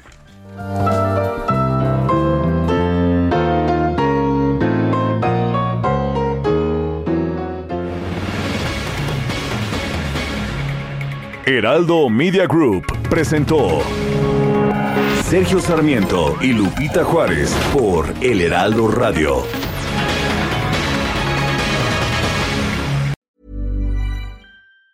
Tired of ads barging into your favorite news podcasts? Good news. Ad-free listening is available on Amazon Music. For all the music plus top podcasts included with your Prime membership. Stay up to date on everything newsworthy by downloading the Amazon Music app for free or go to amazon.com slash news ad free. That's amazon.com slash news ad free to catch up on the latest episodes without the ads.